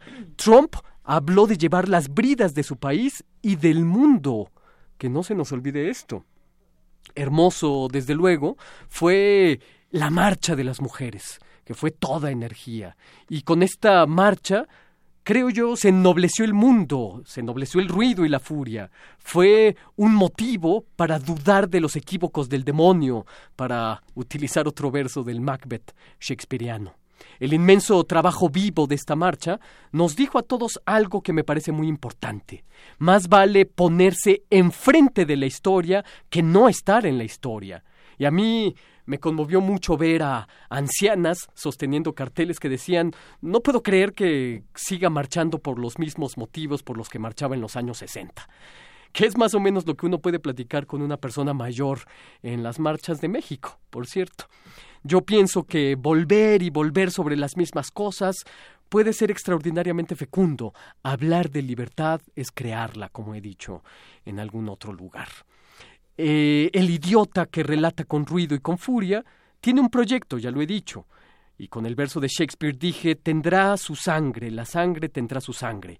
Pero nosotros, que nos hemos convertido en un nosotras, absolutamente libre, hemos dicho, estamos frente a la historia, estamos en el tiempo, tiempo sobre tiempo, tiempo según tiempo, nuestro tiempo sin ruido y sin furia, ahora tiene lucidez y reconocimiento. Y esto es lo que yo tengo que decir este lunes 23 de enero de 2017.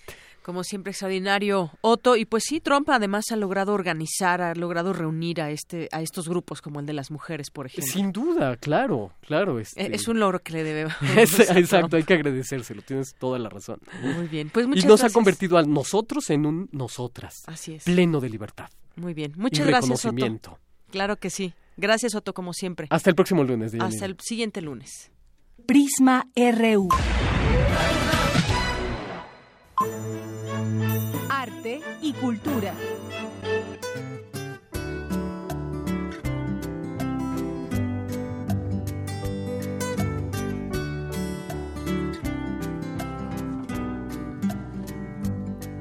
Bien, ahora vamos a la sección de cultura con Tamara Quiros. Tamara y la cultura. Adelante, Tamara. Muchas gracias y muy buenas tardes. Nuestros amigos del Instituto Politécnico Nacional nos invitan a la exposición Adolfo Meshack, homenaje, una muestra donde podremos conocer una de las obras más emblemáticas del artista plástico. Se trata de libertad de expresión, la cual se convirtió en símbolo de diversos movimientos sociales durante la década de los 60 y 70 en México y el extranjero. Esta muestra se compone por 200 piezas que incluyen bocetos y una serie de grabados inspirados en el libro Los de Abajo de Mariano Azuela. Si le interesa saber más de este autor y su obra, la exposición Adolfo Mechac Homenaje se presenta en el vestíbulo A del Centro Cultural Jaime Torres Bodet hasta el 27 de enero y la entrada es libre. Para finalizar, hoy se cumplen 28 años de la muerte del pintor Salvador Dalí, quien además de mostrar su irreverencia y su vanguardia delirante en su aspecto exterior, plasmar el surrealismo en sus creaciones y participar en espectáculos que en varias ocasiones ofreció a sus seguidores, también escribió un libro de cocina. Me despido y les deseo una excelente tarde de Yanira, Jorge Auditorio y también a Isaí, que ya está aquí presente. Hasta mañana. Muchas gracias.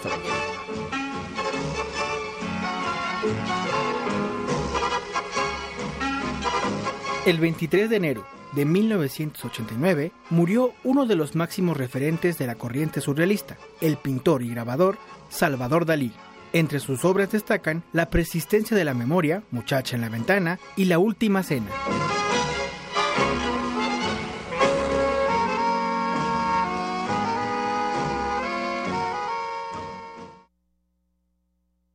Prisma RU. Para nosotros, tu opinión es muy importante. Síguenos en Facebook como Prisma RU.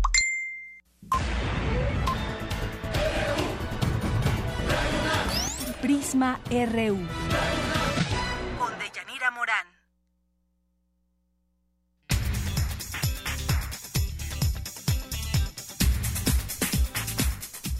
Bien, y nos vamos ahora a la poesía con Margarita Castillo, que como todos los lunes nos tiene preparado un poema. Adelante con Margarita.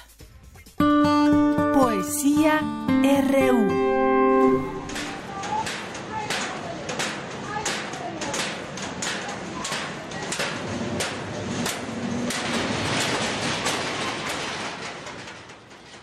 Eso que escuchas no es un ruido. No.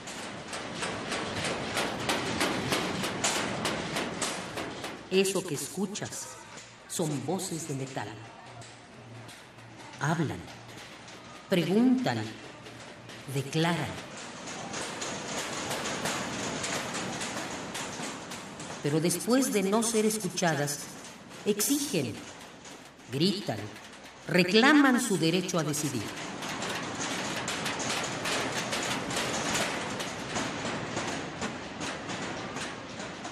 Eso que escuchas son voces de metal. Son voces ríspidas porque están enojadas. Están hartas de que las ignoren.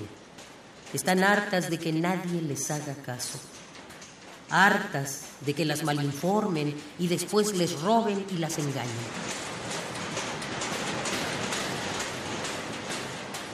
Eso que escuchas no es un ruido. No, es música de metal.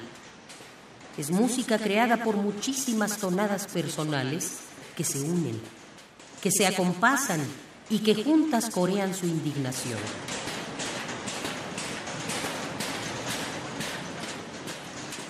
Después se separan y al poco rato vuelven a unirse.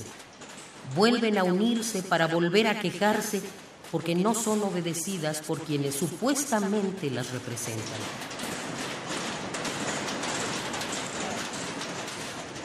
Eso que escuchas no es un ruido, son voces de metal que hacen música. Cuando unas voces se cansan, inmediatamente salen otras a reemplazarlas.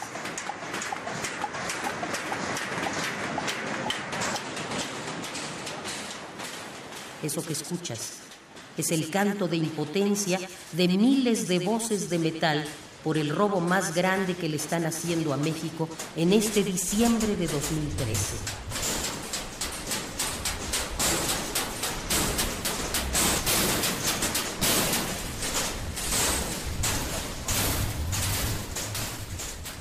Y estos ahora gritos de metal son tan fuertes que hasta se alcanzan a escuchar en otros países. Pero en el nuestro, los senadores y diputados y televisoras y radios comerciales no los escuchan, porque solamente tienen oídos para el dinero con que los extranjeros los compran.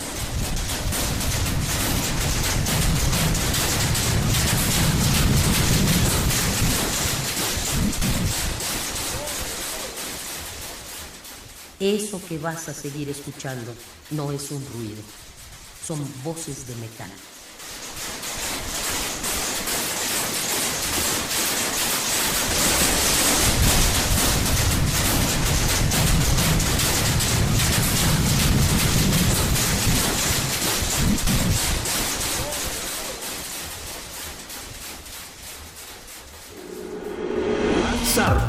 RU. Y ahora nos vamos a los deportes con Isaí Morales. Isaí, buenas tardes. Buenas tardes, Deyanira. Buenas tardes, Don George. Y nos vamos a esta segunda parte. Este fin de semana se jugaron las finales de conferencia de la NFL. En la conferencia americana, los Patriotas de Nueva Inglaterra vencieron 36 a 17 a los acereros de Pittsburgh. El mariscal de campo de los Pats, Tom Brady, sumó 384 yardas y lanzó tres pases de anotación. Además, buscará igualar a Charles Halley, un jugador que ganó cinco anillos de Super Bowl. Um, no lo asimilo todavía. Miramos cada semana tomando un día a la vez, un juego a la vez, y um, no quería decir esas palabras todavía, así que les dije después del partido, pero no lo hice durante esta semana. Ahora hacerlo es increíble. Por otro lado, en la conferencia nacional, los halcones de Atlanta no encontraron rival en los empacadores de Green Bay, luego de vencerlos 44 a 21. Matt Ryan, coreback de los Falcons, sumó 392 yardas y cuatro pases de touchdown.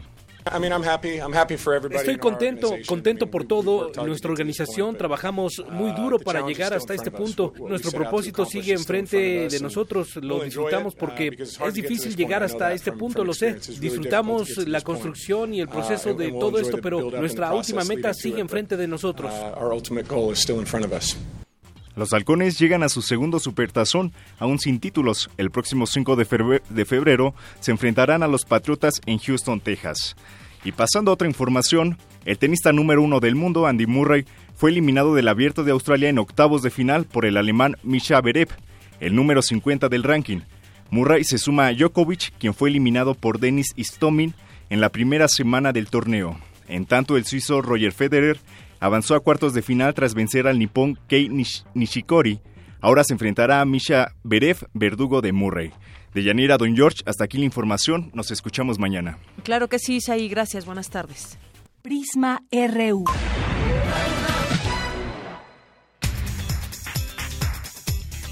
Y nos vamos a un resumen con Jorge Díaz. Jorge, buenas tardes. Buenas tardes eh, nuevamente de Yanira Isabel Miranda de Wallace, directora de la Asociación Alto al Secuestro informó que al término de 2016 se contabilizaron 11 casos de secuestro más que en 2015. Agregó que el Estado de México, Veracruz y Tamaulipas son las entidades con mayor incidencia en este delito. Ahora tenemos, si comparamos los cuatro primeros años del presidente Felipe Calderón con los cuatro primeros años del presidente Enrique Peña Nieto, estamos eh, probando que tenemos un incremento de un 79% en los secuestros. Esto de verdad es escandaloso, es preocupante. Si nos vamos al mes de diciembre, sí hubo un avance comparado con el mes de noviembre.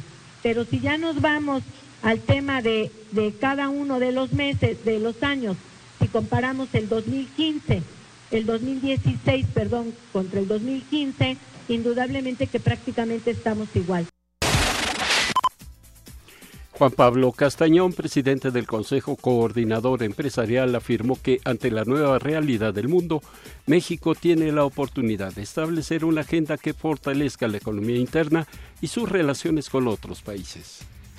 Ante las acciones que desde el exterior puedan afectarnos o inquietarnos, tenemos que trabajar con todos los recursos a nuestro alcance para defender y avanzar los intereses nacionales y de nuestros compatriotas en el exterior. Los mexicanos tenemos elementos importantes para negociar. Las empresas mexicanas han invertido aquí y allá, en, otros, en otras latitudes, plantas y fábricas en distintas partes del mundo, en particular en los Estados Unidos de América, donde contribuimos a la generación de empleos y agregamos valor mismo que después regresa a México. Somos el segundo destino de las exportaciones americanas en el mundo y representamos la segunda economía de América Latina. El presidente Donald Trump firmó la orden ejecutiva para que Estados Unidos se retire del Acuerdo Estratégico Transpacífico de Asociación Económica, un acuerdo con 11 países de la cuenca del Pacífico y que excluye a China. Mientras firmaba el documento, Trump dijo que el acto beneficiaba al trabajador americano. La información de Yanira. Gracias Jorge y gracias a todo el equipo, pero sobre todo a ti que nos sintoniza. Soy de Yanira Morán. Hasta mañana. Los espero en punto de la una.